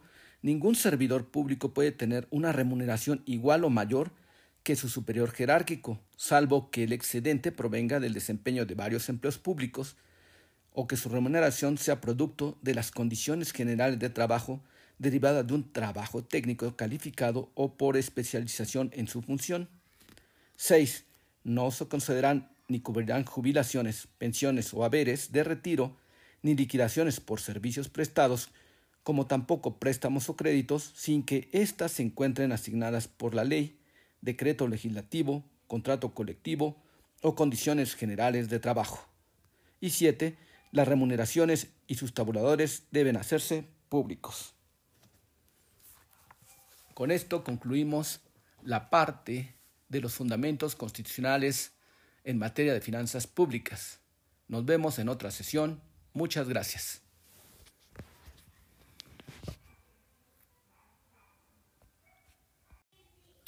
Bienvenida, bienvenidos al curso Finanzas Públicas 1, Administración Tributaria y Régimen Fiscal. El tema que nos ocupa hoy corresponde a los principios sobre el manejo y la fiscalización de los recursos públicos y el combate a la corrupción. Primero, financiamiento para el desarrollo de los pueblos indígenas. El 14 de agosto de 2001 se publicó en el Diario Oficial de la Federación una reforma al artículo segundo de la Constitución en materia de derechos de los pueblos indígenas. De especial atención para nuestro, nuestra materia resulta las disposiciones agrupadas en el apartado B ya que se establecen previsiones relacionadas con diversos aspectos presupuestales, por ejemplo, las asignaciones en el ámbito municipal, el establecimiento de un programa de becas para estudiantes indígenas en todos los niveles, el financiamiento para la vivienda, el otorgamiento de estímulos para la educación de las mujeres indígenas, la construcción de infraestructura que facilite la comunicación entre las comunidades, la aplicación de estímulos para la creación de empleos y la incorporación de tecnologías para incrementar su propia capacidad productiva, así como para asegurar el acceso equitativo a los sistemas de abasto y comercialización. Para dar cumplimiento a estas obligaciones, el artículo segundo determina que la Cámara de Diputados del Congreso de la Unión, las legislaturas de las entidades federativas y los ayuntamientos, en el ámbito de sus respectivas competencias, establecerán partidas específicas al momento de aprobar los presupuestos de egresos, así como las formas y los procedimientos para la vigilancia de las mismas por parte de las comunidades participantes en el ejercicio. Asimismo, se contempla la obligación de consultar a los pueblos indígenas para la elaboración del Plan Nacional de Desarrollo. Ahora abordaremos los principios sobre el financiamiento público de los partidos políticos. El avance democrático en el país impulsó la definición de los fundamentos respecto del financiamiento público de los partidos políticos, lo cual fue incorporado en el artículo 41 constitucional. De manera específica, en, la reforma de agosto de 1996, complementada por una posterior de noviembre de 2007, en la que se estableció una serie de reglas en la fracción segunda de dicho artículo, comenzando por señalar que en el financiamiento de los partidos los recursos públicos deben prevalecer sobre los de origen privado. Sobre los principios de la fiscalización de los recursos públicos. Las crisis económicas en el país en los últimos tres decenios del siglo pasado obligaron al Estado a tomar diversas medidas entre ellas buscar un uso más eficiente de los recursos y un mejor control de los gastos. Así, en 1999 se reforman los artículos 73, 74 y 79 para establecer una serie de previsiones respecto de la Auditoría Superior de la Federación. Ya abordamos en su momento los primeros aspectos relacionados con el artículo 73-74 en relación con la facultad del Congreso de la Unión y las facultades exclusivas de la Cámara de Diputados. Por lo que hace el artículo 79, esta disposición sienta las bases sobre la naturaleza, las características, las facultades y obligaciones de ese órgano fiscalizador, establece los principios de la función de fiscalización que son legalidad, definitividad e imparcialidad. Señala los requerimientos y el procedimiento para la designación del titular de la auditoría y determina que los entes públicos, así como cualquier persona físico-moral que reciba o ejerza recursos públicos, deben colaborar con la auditoría para que pueda cumplir con sus tareas de fiscalización. Esta tiene también la facultad de fiscalizar el ejercicio de recursos de estados y municipios provenientes de empréstitos que cuenten con garantías de la Federación. Sobre los principios de la responsabilidad de los servidores públicos y patrimonial del Estado. El servicio público consiste en un conjunto de tareas de las cuales depende en su mayor parte el funcionamiento eficiente de los órganos públicos, por lo cual se requiere que la conducción de las personas que se encuentran a cargo de él se conduzcan bajo los principios que establece la Constitución y las normas que de ella derivan. El artículo 108 de la Constitución Federal Mexicana comienza mencionando a quienes se consideran como servidores públicos para efecto de las responsabilidades a que se refiere la propia Constitución no resulta de utilidad transcribir aquí los cargos que menciona en este artículo, pues además de que el lector puede consultarlos directamente, la Suprema Corte de Justicia de la Nación ha interpretado que esa disposición no es limitativa, sino enunciativa. El propio artículo 108 señala que los servidores públicos de los estados y municipios serán responsables por el manejo indebido de los recursos públicos y la deuda pública. El artículo 109 contiene un aspecto muy importante para nuestra materia, ya que establece el fundamento para que se sancionen actos de corrupción, tanto de servidores públicos como de particulares involucrados. Este artículo también contempla el fundamento de la responsabilidad patrimonial del Estado, la cual consiste en la obligación por parte de éste de indemnizar a los particulares que sufran un daño debido a una actividad administrativa irregular, la cual, de acuerdo con la Ley Federal de Responsabilidad Patrimonial del Estado, consiste en aquella que cause daño a los bienes y derechos de los particulares que no tengan la obligación jurídica de soportar, en virtud de no existir fundamento legal o causa jurídica de justificación para legitimar el daño de que se trate. Por su parte, el artículo 110 sienta las bases sobre el juicio político entre las cuales se encuentra la previsión de que los gobernadores de los estados, los diputados locales, los magistrados de los tribunales superiores de justicia locales y los miembros de los consejos de las judicaturas locales sólo podrán ser sujetos de juicio político por violaciones graves a la Constitución federal y a las leyes federales, así como por el manejo indebido de fondos y recursos federales, pero en este caso la resolución será únicamente declarativa y se comunicará a la legislatura local para que en ejercicio de sus atribuciones procedan como corresponda. El artículo 111, en su parte final, establece que cuando se derive un proceso penal por, delito por cuya comisión el autor obtenga un beneficio económico o cause daño o perjuicio patrimonial, las sanciones deberán graduarse de acuerdo con el lucro obtenido y con la necesidad de satisfacer los daños y perjuicios causados por su conducta ilícita. Las sanciones económicas resultantes no podrán exceder de tres tantos de los beneficios obtenidos o de los daños o perjuicios causados. El artículo 113 sienta las bases del Sistema Nacional Anticorrupción, que es la instancia de coordinación entre las autoridades de todos los órdenes de gobierno en la prevención, detección y sanción de responsabilidades administrativas y hechos de corrupción, así como en la fiscalización y el control de recursos públicos sobre los principios del manejo de los recursos públicos. Desde la publicación original de la Constitución de 1917, aparecen normas relativas al debido manejo de los recursos públicos. Por ejemplo, el artículo 126 desde aquel entonces prohíbe que los entes públicos realicen pagos que no se encuentren comprendidos en el PEF o contemplados por ley posterior. Otros principios se han incorporado a la Constitución conforme se presentan eventos relevantes en la historia.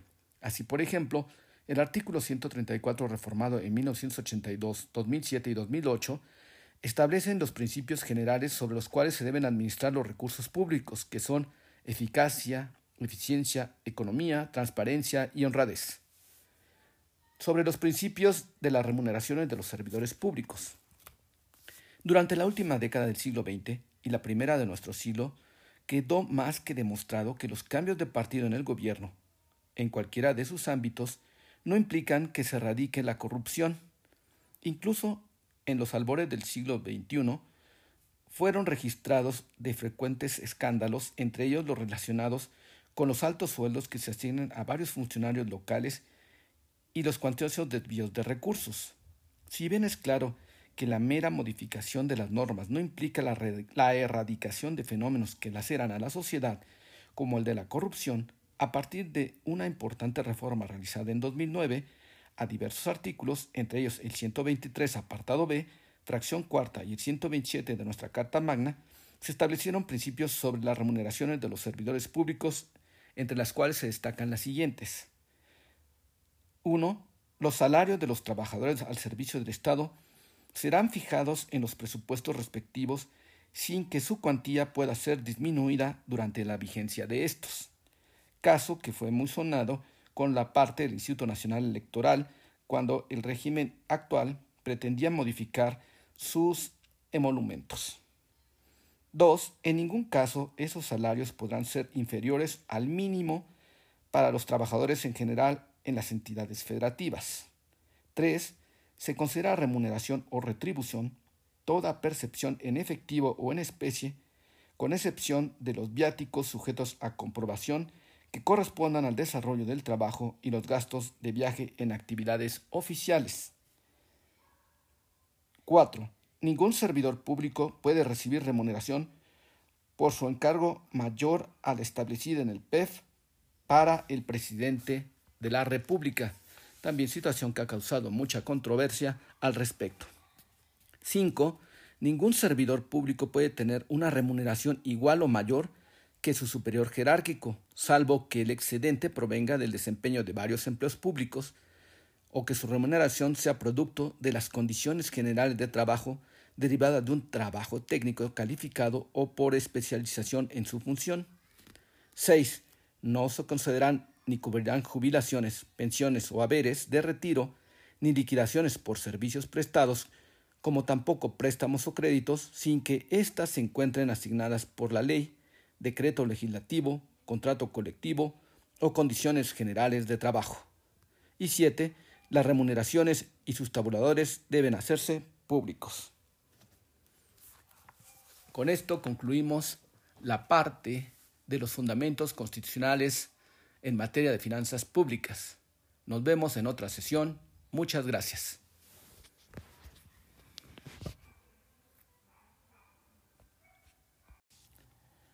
Bienvenida, bienvenido al curso Finanzas Públicas 1, Administración Tributaria y Régimen Fiscal correspondiente al quinto semestre de la carrera de licenciado en Ciencias Políticas y Administración Pública. En esta ocasión analizaremos el tema de los ingresos públicos, específicamente el marco normativo que le da sustento. Por ingresos públicos entenderemos cómo las sumas percibidas mayoritariamente en dinero o en especie por el sector público para cubrir sus gastos, o como todas aquellas entradas de dinero que recibe el Estado, con las cuales financia la satisfacción de necesidades colectivas. Ambas definiciones no son excluyentes, sino complementarias. Como lo señalamos en el capítulo referente al papel del Estado en la economía y la institucionalidad de las finanzas públicas mexicanas, el sector público persigue determinados fines y estos no pueden ser cumplidos sin los medios económicos necesarios para alcanzarlos. Por otro lado, Mencionamos en su momento la importancia de la política fiscal en el estudio de las finanzas públicas. Apuntamos que consiste en la manera en que el gobierno de un país utiliza la estructura contributiva y el gasto público para influir en el comportamiento de los grandes agregados de la economía, verbigracia, la demanda y ofertas agregada, el nivel de precios y tarifas, el empleo, entre otros, complementado esto con la política monetaria para determinar la cantidad de circulante, la tasa de interés y la paridad cambiaria de la moneda. Tenemos que reconocer que en la actualidad mundial, el crecimiento de los núcleos poblacionales y la complejidad de las exigencias de esos asentamientos humanos hacen que los aparatos gubernamentales y los programas sociales tiendan a expandirse, para lo cual el Estado requiere recursos financieros de manera creciente. La pregunta tan obvia de formular como difícil de responder es ¿de dónde obtener más ingresos? Algunos países se encuentran generosamente dotados de recursos naturales, a partir de cuya explotación, ya sea en forma directa o mediante la figura de la concesión, permite al Estado obtener las rentas necesarias. Sin embargo, está sobrediagnosticado que, dado los altibajos de los precios internacionales de las materias primas y el agotamiento de los recursos no renovables, hace indeseable que las haciendas públicas dependan de este tipo de fuentes de ingresos. También, luego de diversas y devastadoras experiencias en varios países, tampoco resulta conveniente que el Estado consiga recursos a costa de contraer enormes deudas que comprometen a las generaciones futuras. Por esto, los gobiernos voltean una y otra vez hacia los bolsillos de los contribuyentes para obtener mayores ingresos y sufragar los gastos públicos. Empero, la población no suele recibir con agrado que se establezcan nuevas contribuciones o se aumenten las ya existentes, máxime si los habitantes del país no perciben mejorías en los servicios que reciben o en el desempeño de la economía nacional. Jean-Baptiste Colbert, ministro de Hacienda del rey Luis XIV de Francia, decía que la recaudación de los impuestos es como desplumar un ganso. Queremos quitarle el mayor número de plumas con la menor cantidad de ruido. Ahora trataremos los fundamentos constitucionales de los ingresos de la Federación. Como lo analizamos en los fundamentos constitucionales de las finanzas públicas mexicanas, los ingresos públicos de la Federación se norman por los siguientes artículos constitucionales. El artículo 27, el cual señala la explotación y extracción del petróleo constituye una fuente de ingresos del Estado. Esto está reglamentado por la Ley del Fondo Mexicano del Petróleo para la Estabilización y el Desarrollo, que regula las asignaciones y contratos ya comentados.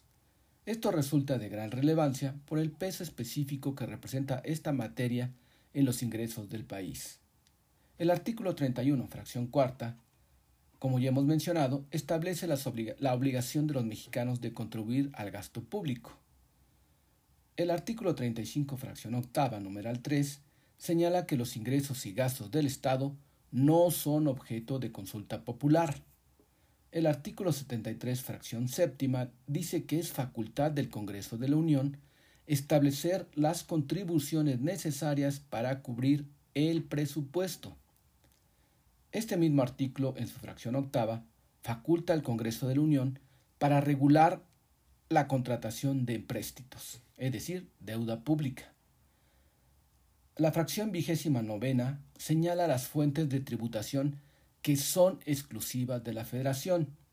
Estas son 1. sobre el comercio exterior, 2. sobre el aprovechamiento y explotación de los recursos naturales comprendidos en los párrafos cuarto y quinto del artículo 27, 3. sobre instituciones de crédito y sociedades de seguros, 4. sobre servicios públicos concesionados o explotados directamente por la Federación, y quinto, especiales sobre energía eléctrica, producción y consumo de tabaco, tabacos labrados, gasolina y otros productos derivados del petróleo, cerillos y fósforos, agua, miel y productos de su fermentación, explotación forestal y producción y consumo de cerveza. En tanto, el artículo 74, fracción cuarta, señala que la aprobación de la ley de ingresos debe anteceder a la aprobación del presupuesto de egresos. Finalmente, el artículo 131 faculta a la Federación para grabar y regular el comercio exterior. Señala que es facultad privativa de la Federación grabar las mercancías que se importen o exporten o que pasen de tránsito por el territorio nacional, así como reglamentar en todo tiempo y aún prohibir por motivos de seguridad o de policía, la circulación en el interior de la República de toda clase de efectos, cualquiera que sea su procedencia. El Ejecutivo podrá ser facultado por el Congreso de la Unión para aumentar, disminuir o suprimir las cuotas de las tarifas de exportación e importación expedidas por el propio Congreso y para crear otras, así como para restringir y para prohibir las importaciones, las exportaciones y el tránsito de productos, artículos y efectos cuando lo estime urgente, a fin de regular el comercio exterior, la economía del país, la estabilidad de la producción nacional o de realizar cualquier otro propósito en beneficio del país. El propio Ejecutivo, al enviar al Congreso el presupuesto fiscal de cada año, someterá a su aprobación el uso que hubiese hecho de la facultad concedida. Las principales normas secundarias emitidas por el Congreso de la Unión en materia de ingresos públicos son la Ley Federal de Presupuesto y Responsabilidad Hacendaria, la cual contempla a. la manera en que debe presentarse la Ley de Ingresos de la Federación, LIF, cuál debe ser su contenido, así como la información que debe acompañarla. B las medidas que deben tomarse en caso de que disminuyan los ingresos previstos en la LIF. C. La forma en que debe calcularse el precio internacional de la mezcla mexicana de petróleo. D. La obligación del Ejecutivo de presentar ante el Congreso de la Unión, a más tardar el 8 de septiembre, los criterios de política económica y la LIF, junto con la iniciativa de reformas legales relativas a las fuentes de ingresos que, de ser el caso, sean necesarias para el siguiente ejercicio fiscal. E. La fecha límite en que las cámaras deberán aprobar la LIF, que será, en el caso de la Cámara de Diputados, el 20 de octubre y, la, Cámara, y la Cámara de Senadores el 31 de octubre de cada año. F. Las previsiones para cuando termine el encargo de un presidente de la República e inicia una nueva administración. G. La obligación del Ejecutivo Federal de publicar la LIF en el Diario Oficial de la Federación a más tardar 20 días naturales después de ser aprobada. Y H. Los principios que se deben seguir en el examen, discusión, modificación y aprobación de la LIF. La Ley de Ingresos de la Federación, LIF, como ya mencionamos por mandato del artículo 74 constitucional, el Ejecutivo Federal enviará al Congreso de la Unión anualmente y antes de cada ejercicio fiscal el proyecto de LIF, el cual contiene todos los conceptos y las cantidades que habrá de percibir la Federación necesarios para cubrir el presupuesto federal. La Ley Orgánica de la Administración Pública Federal. En ella se establecen las responsabilidades de las diversas dependencias a cargo del Ejecutivo Federal, entre ellas la Secretaría de Hacienda y Crédito Público, cuyas principales atribuciones en la materia son proyectar y calcular los ingresos de la Federación y de las entidades paraestatales, considerando las necesidades de gasto público federal, estudiar y formular los proyectos de leyes y disposiciones fiscales y de la LIF, establecer y revisar los precios y las tarifas de los bienes y servicios de la Administración Pública Federal o bien las bases para fijarlos, escuchando a la Secretaría de Economía y con la participación de las dependencias que correspondan. Cobrar los impuestos, contribuciones de mejoras, derechos, productos y aprovechamientos federales en los términos de las leyes aplicables y vigilar y asegurar el cumplimiento de las disposiciones fiscales y representar el interés de la Federación en controversias fiscales. El Código Fiscal de la Federación. El Código Fiscal de la Federación establece los distintos tipos de contribuciones que deben cubrir las personas físicas y morales, así como los conceptos de accesorios de las contribuciones, productos, aprovechamientos, créditos fiscales.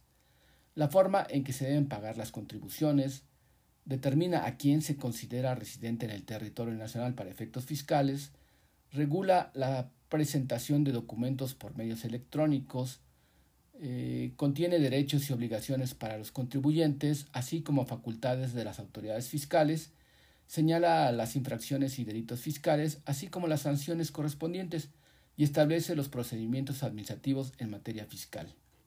Ahora abordaremos las normas, las normas relacionadas con los impuestos, contribuciones de mejoras, derechos y las aportaciones a la seguridad social.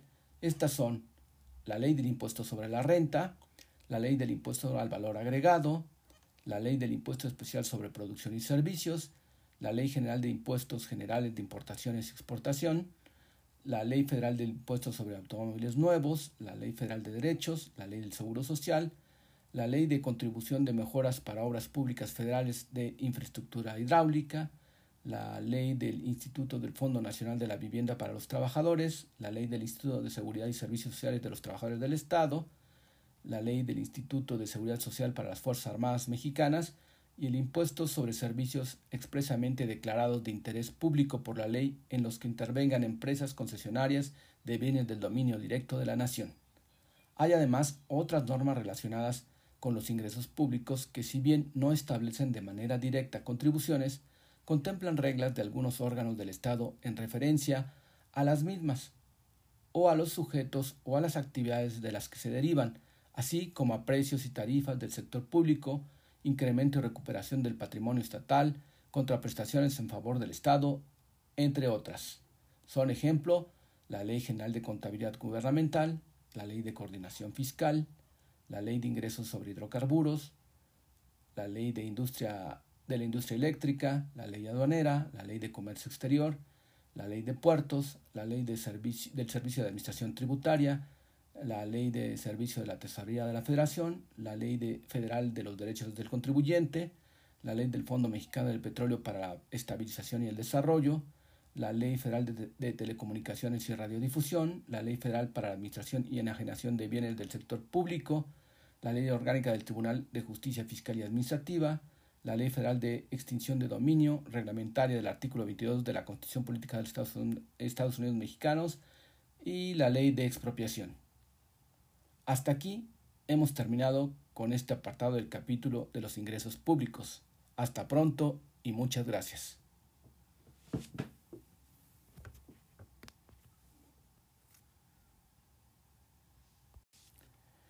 Bienvenida, bienvenido al curso Finanzas Públicas 1, Administración Tributaria y Régimen Fiscal correspondiente al quinto semestre de la carrera de licenciado en Ciencias Políticas y Administración Pública.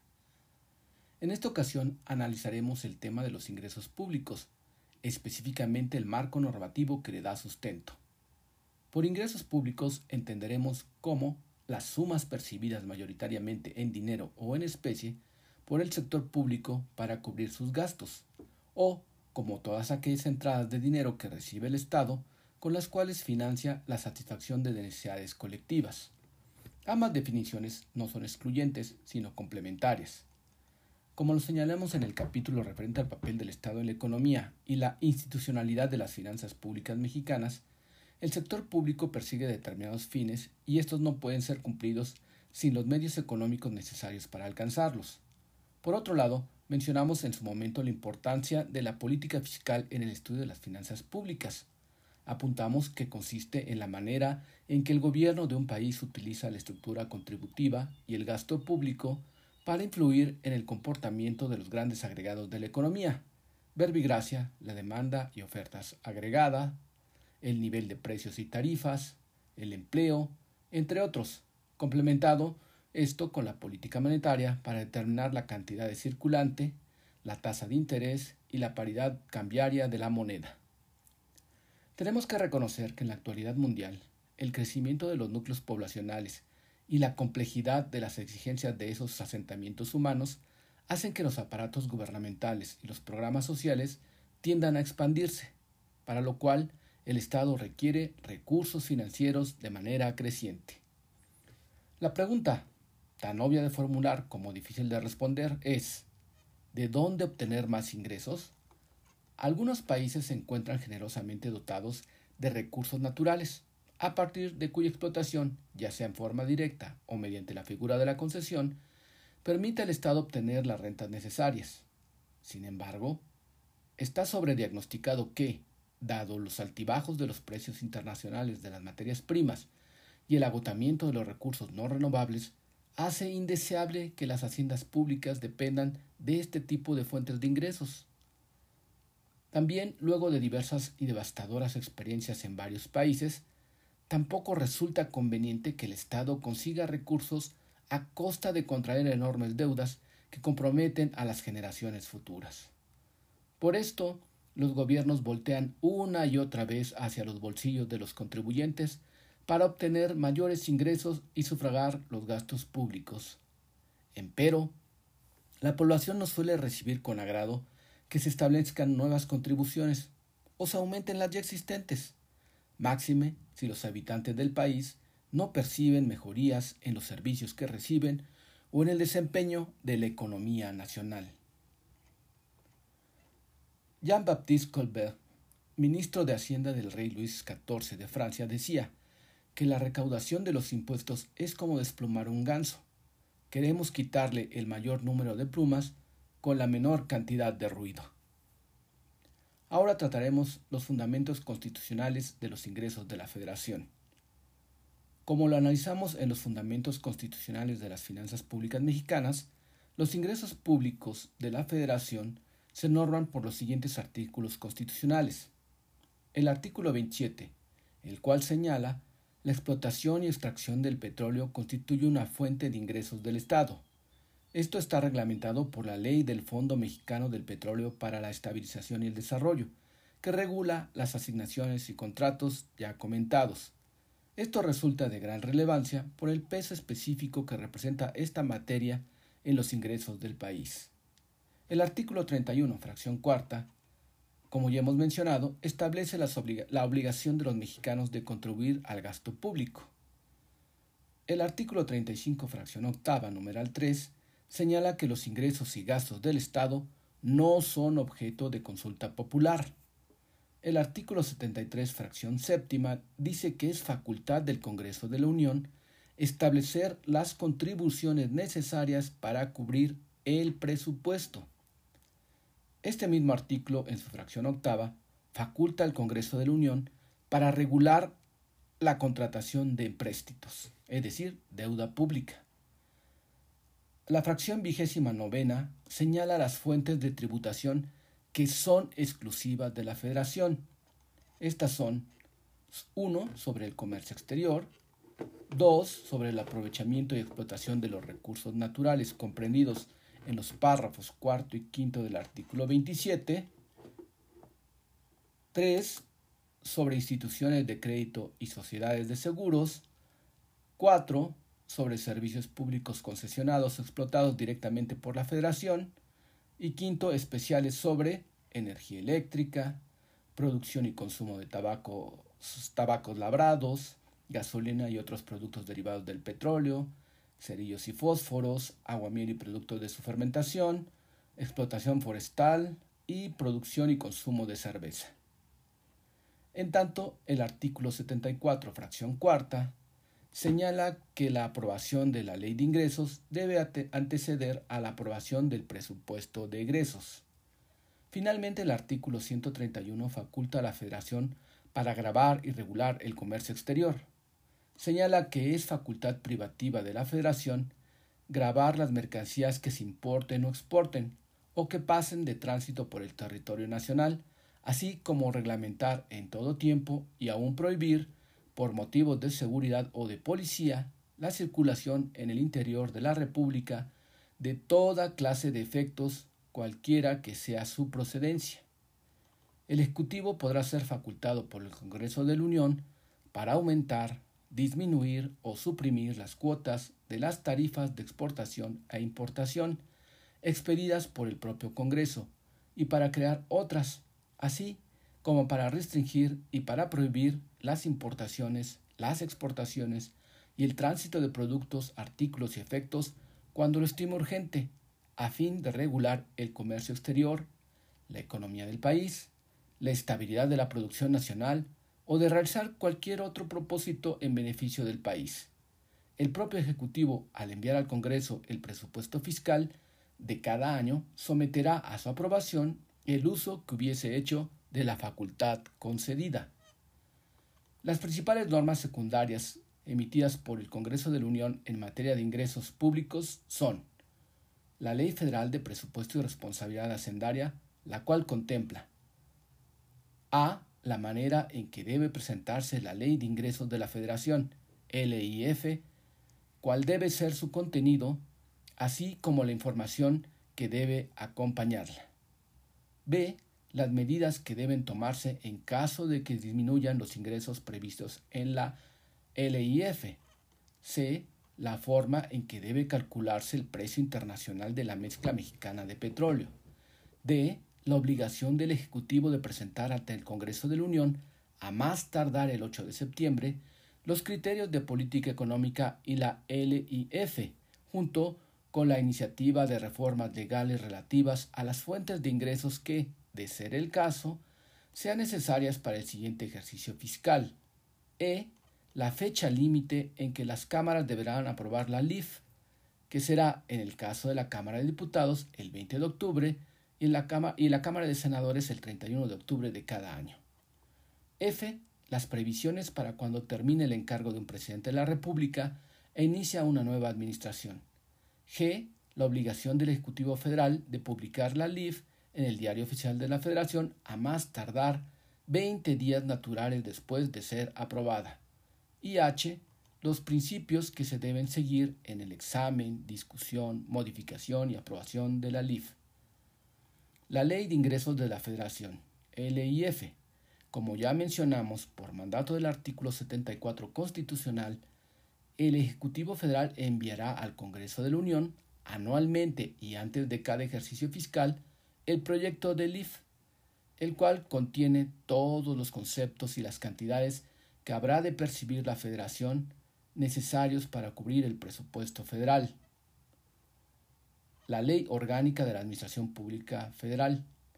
En ella se establecen las responsabilidades de las diversas dependencias a cargo del Ejecutivo Federal, entre ellas la Secretaría de Hacienda y Crédito Público, cuyas principales atribuciones en la materia son proyectar y calcular los ingresos de la Federación y de las entidades paraestatales, considerando las necesidades de gasto público federal, estudiar y formular los proyectos de leyes y disposiciones fiscales y de la LIF, establecer y revisar los precios y las tarifas de los bienes y servicios de la Administración Pública Federal o bien las bases para fijarlos, escuchando a la Secretaría de Economía y con la participación de las dependencias que correspondan. Cobrar los impuestos, contribuciones de mejoras, derechos, productos y aprovechamientos federales en los términos de las leyes aplicables y vigilar y asegurar el cumplimiento de las disposiciones fiscales y representar el interés de la Federación en controversias fiscales. El Código Fiscal de la Federación. El Código Fiscal de la Federación establece los distintos tipos de contribuciones que deben cubrir las personas físicas y morales, así como los conceptos de accesorios de las contribuciones, productos, aprovechamientos, créditos fiscales, la forma en que se deben pagar las contribuciones, determina a quién se considera residente en el territorio nacional para efectos fiscales, regula la presentación de documentos por medios electrónicos, eh, contiene derechos y obligaciones para los contribuyentes, así como facultades de las autoridades fiscales, señala las infracciones y delitos fiscales, así como las sanciones correspondientes, y establece los procedimientos administrativos en materia fiscal. Ahora abordaremos las normas, las normas relacionadas con los impuestos, contribuciones de mejoras, derechos y las aportaciones a la seguridad social. Estas son la ley del impuesto sobre la renta, la ley del impuesto al valor agregado, la ley del impuesto especial sobre producción y servicios, la ley general de impuestos generales de importaciones y exportación, la ley federal del impuesto sobre automóviles nuevos, la ley federal de derechos, la ley del seguro social, la Ley de Contribución de Mejoras para Obras Públicas Federales de Infraestructura Hidráulica, la Ley del Instituto del Fondo Nacional de la Vivienda para los Trabajadores, la Ley del Instituto de Seguridad y Servicios Sociales de los Trabajadores del Estado, la Ley del Instituto de Seguridad Social para las Fuerzas Armadas Mexicanas y el impuesto sobre servicios expresamente declarados de interés público por la ley en los que intervengan empresas concesionarias de bienes del dominio directo de la nación. Hay además otras normas relacionadas con los ingresos públicos que si bien no establecen de manera directa contribuciones, contemplan reglas de algunos órganos del Estado en referencia a las mismas, o a los sujetos o a las actividades de las que se derivan, así como a precios y tarifas del sector público, incremento y recuperación del patrimonio estatal, contraprestaciones en favor del Estado, entre otras. Son ejemplo la Ley General de Contabilidad Gubernamental, la Ley de Coordinación Fiscal, la ley de ingresos sobre hidrocarburos, la ley de, industria, de la industria eléctrica, la ley aduanera, la ley de comercio exterior, la ley de puertos, la ley de servicio, del servicio de administración tributaria, la ley de servicio de la tesorería de la federación, la ley de, federal de los derechos del contribuyente, la ley del Fondo Mexicano del Petróleo para la Estabilización y el Desarrollo, la Ley Federal de, de, Telecomunicaciones y Radiodifusión, la Ley Federal para la Administración y Enajenación de Bienes del Sector Público, la Ley Orgánica del Tribunal de Justicia Fiscal y Administrativa, la Ley Federal de Extinción de Dominio, reglamentaria del artículo 22 de la Constitución Política de los Estados Unidos Mexicanos y la Ley de Expropiación. Hasta aquí hemos terminado con este apartado del capítulo de los ingresos públicos. Hasta pronto y muchas gracias.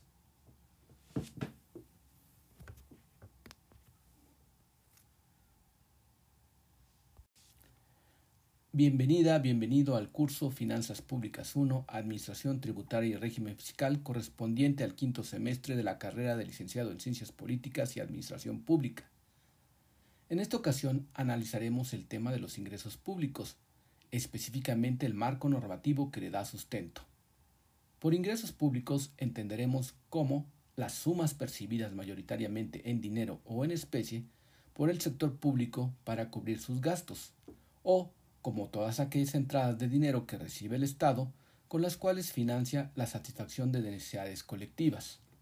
Ambas definiciones no son excluyentes, sino complementarias. Como lo señalamos en el capítulo referente al papel del Estado en la economía y la institucionalidad de las finanzas públicas mexicanas, el sector público persigue determinados fines y estos no pueden ser cumplidos sin los medios económicos necesarios para alcanzarlos. Por otro lado, Mencionamos en su momento la importancia de la política fiscal en el estudio de las finanzas públicas. Apuntamos que consiste en la manera en que el gobierno de un país utiliza la estructura contributiva y el gasto público para influir en el comportamiento de los grandes agregados de la economía, verbigracia, la demanda y ofertas agregada, el nivel de precios y tarifas, el empleo, entre otros, complementado esto con la política monetaria para determinar la cantidad de circulante, la tasa de interés y la paridad cambiaria de la moneda. Tenemos que reconocer que en la actualidad mundial, el crecimiento de los núcleos poblacionales y la complejidad de las exigencias de esos asentamientos humanos hacen que los aparatos gubernamentales y los programas sociales tiendan a expandirse, para lo cual el Estado requiere recursos financieros de manera creciente. La pregunta, tan obvia de formular como difícil de responder, es ¿de dónde obtener más ingresos? Algunos países se encuentran generosamente dotados de recursos naturales, a partir de cuya explotación, ya sea en forma directa o mediante la figura de la concesión, permite al Estado obtener las rentas necesarias. Sin embargo, está sobrediagnosticado que, dado los altibajos de los precios internacionales de las materias primas y el agotamiento de los recursos no renovables, hace indeseable que las haciendas públicas dependan de este tipo de fuentes de ingresos. También, luego de diversas y devastadoras experiencias en varios países, tampoco resulta conveniente que el Estado consiga recursos a costa de contraer enormes deudas que comprometen a las generaciones futuras. Por esto, los gobiernos voltean una y otra vez hacia los bolsillos de los contribuyentes para obtener mayores ingresos y sufragar los gastos públicos. Empero, la población no suele recibir con agrado que se establezcan nuevas contribuciones o se aumenten las ya existentes, máxime si los habitantes del país no perciben mejorías en los servicios que reciben o en el desempeño de la economía nacional. Jean-Baptiste Colbert, ministro de Hacienda del rey Luis XIV de Francia, decía que la recaudación de los impuestos es como desplumar un ganso. Queremos quitarle el mayor número de plumas con la menor cantidad de ruido. Ahora trataremos los fundamentos constitucionales de los ingresos de la Federación. Como lo analizamos en los fundamentos constitucionales de las finanzas públicas mexicanas, los ingresos públicos de la Federación se norman por los siguientes artículos constitucionales. El artículo 27, el cual señala la explotación y extracción del petróleo constituye una fuente de ingresos del Estado. Esto está reglamentado por la Ley del Fondo Mexicano del Petróleo para la Estabilización y el Desarrollo, que regula las asignaciones y contratos ya comentados. Esto resulta de gran relevancia por el peso específico que representa esta materia en los ingresos del país. El artículo 31, fracción cuarta, como ya hemos mencionado, establece la obligación de los mexicanos de contribuir al gasto público. El artículo 35, fracción octava, numeral 3, señala que los ingresos y gastos del Estado no son objeto de consulta popular. El artículo 73, fracción séptima, dice que es facultad del Congreso de la Unión establecer las contribuciones necesarias para cubrir el presupuesto. Este mismo artículo, en su fracción octava, faculta al Congreso de la Unión para regular la contratación de empréstitos, es decir, deuda pública. La fracción vigésima novena señala las fuentes de tributación que son exclusivas de la Federación. Estas son 1. sobre el comercio exterior, 2. sobre el aprovechamiento y explotación de los recursos naturales comprendidos en los párrafos cuarto y quinto del artículo 27, 3. sobre instituciones de crédito y sociedades de seguros, 4 sobre servicios públicos concesionados o explotados directamente por la Federación, y quinto, especiales sobre energía eléctrica, producción y consumo de tabaco, tabacos labrados, gasolina y otros productos derivados del petróleo, cerillos y fósforos, agua, miel y productos de su fermentación, explotación forestal y producción y consumo de cerveza. En tanto, el artículo 74, fracción cuarta, señala que la aprobación de la ley de ingresos debe anteceder a la aprobación del presupuesto de egresos. Finalmente, el artículo 131 faculta a la Federación para grabar y regular el comercio exterior. Señala que es facultad privativa de la Federación grabar las mercancías que se importen o exporten o que pasen de tránsito por el territorio nacional, así como reglamentar en todo tiempo y aún prohibir por motivos de seguridad o de policía, la circulación en el interior de la República de toda clase de efectos, cualquiera que sea su procedencia. El Ejecutivo podrá ser facultado por el Congreso de la Unión para aumentar, disminuir o suprimir las cuotas de las tarifas de exportación e importación, expedidas por el propio Congreso, y para crear otras, así como para restringir y para prohibir las importaciones, las exportaciones y el tránsito de productos, artículos y efectos cuando lo estime urgente, a fin de regular el comercio exterior, la economía del país, la estabilidad de la producción nacional o de realizar cualquier otro propósito en beneficio del país. El propio Ejecutivo, al enviar al Congreso el presupuesto fiscal de cada año, someterá a su aprobación el uso que hubiese hecho de la facultad concedida. Las principales normas secundarias emitidas por el Congreso de la Unión en materia de ingresos públicos son la Ley Federal de Presupuesto y Responsabilidad Hacendaria, la cual contempla a. la manera en que debe presentarse la Ley de Ingresos de la Federación, LIF, cuál debe ser su contenido, así como la información que debe acompañarla. B. Las medidas que deben tomarse en caso de que disminuyan los ingresos previstos en la LIF. C. La forma en que debe calcularse el precio internacional de la mezcla mexicana de petróleo. D. La obligación del Ejecutivo de presentar ante el Congreso de la Unión, a más tardar el 8 de septiembre, los criterios de política económica y la LIF, junto con la iniciativa de reformas legales relativas a las fuentes de ingresos que, de ser el caso, sean necesarias para el siguiente ejercicio fiscal. E la fecha límite en que las cámaras deberán aprobar la LIF, que será, en el caso de la Cámara de Diputados, el 20 de octubre y, la, Cámara, y la Cámara de Senadores el 31 de octubre de cada año. F. Las previsiones para cuando termine el encargo de un presidente de la República e inicia una nueva administración. G. La obligación del Ejecutivo Federal de publicar la LIF en el Diario Oficial de la Federación a más tardar 20 días naturales después de ser aprobada y H, los principios que se deben seguir en el examen, discusión, modificación y aprobación de la LIF.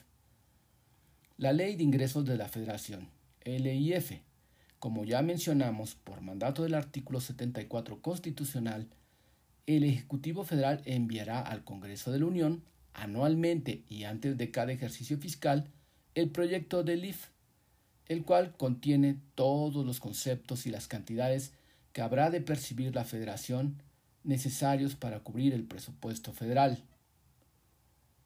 La Ley Orgánica de la Administración Pública Federal. En ella se establecen las responsabilidades de las diversas dependencias a cargo del Ejecutivo Federal, entre ellas la Secretaría de Hacienda y Crédito Público, cuyas principales atribuciones en la materia son proyectar y calcular los ingresos de la Federación y de las entidades paraestatales, considerando las necesidades de gasto público federal. Estudiar y formular los proyectos de leyes y disposiciones fiscales y de la LIF. Establecer y revisar los precios y las tarifas de los bienes y servicios de la Administración Pública Federal o bien las bases para fijarlos, escuchando a la Secretaría de Economía y con la participación de las dependencias que correspondan cobrar los impuestos, contribuciones de mejoras, derechos, productos y aprovechamientos federales en los términos de las leyes aplicables y vigilar y asegurar el cumplimiento de las disposiciones fiscales y representar el interés de la Federación en controversias fiscales. El Código Fiscal de la Federación. El Código Fiscal de la Federación establece los distintos tipos de contribuciones que deben cubrir las personas físicas y morales, así como los conceptos de accesorios de las contribuciones, productos, aprovechamientos, créditos fiscales. La forma en que se deben pagar las contribuciones determina a quién se considera residente en el territorio nacional para efectos fiscales, regula la presentación de documentos por medios electrónicos, eh, contiene derechos y obligaciones para los contribuyentes, así como facultades de las autoridades fiscales, señala las infracciones y delitos fiscales, así como las sanciones correspondientes, y establece los procedimientos administrativos en materia fiscal. Ahora abordaremos las normas, las normas relacionadas con los impuestos, contribuciones de mejoras, derechos y las aportaciones a la seguridad social.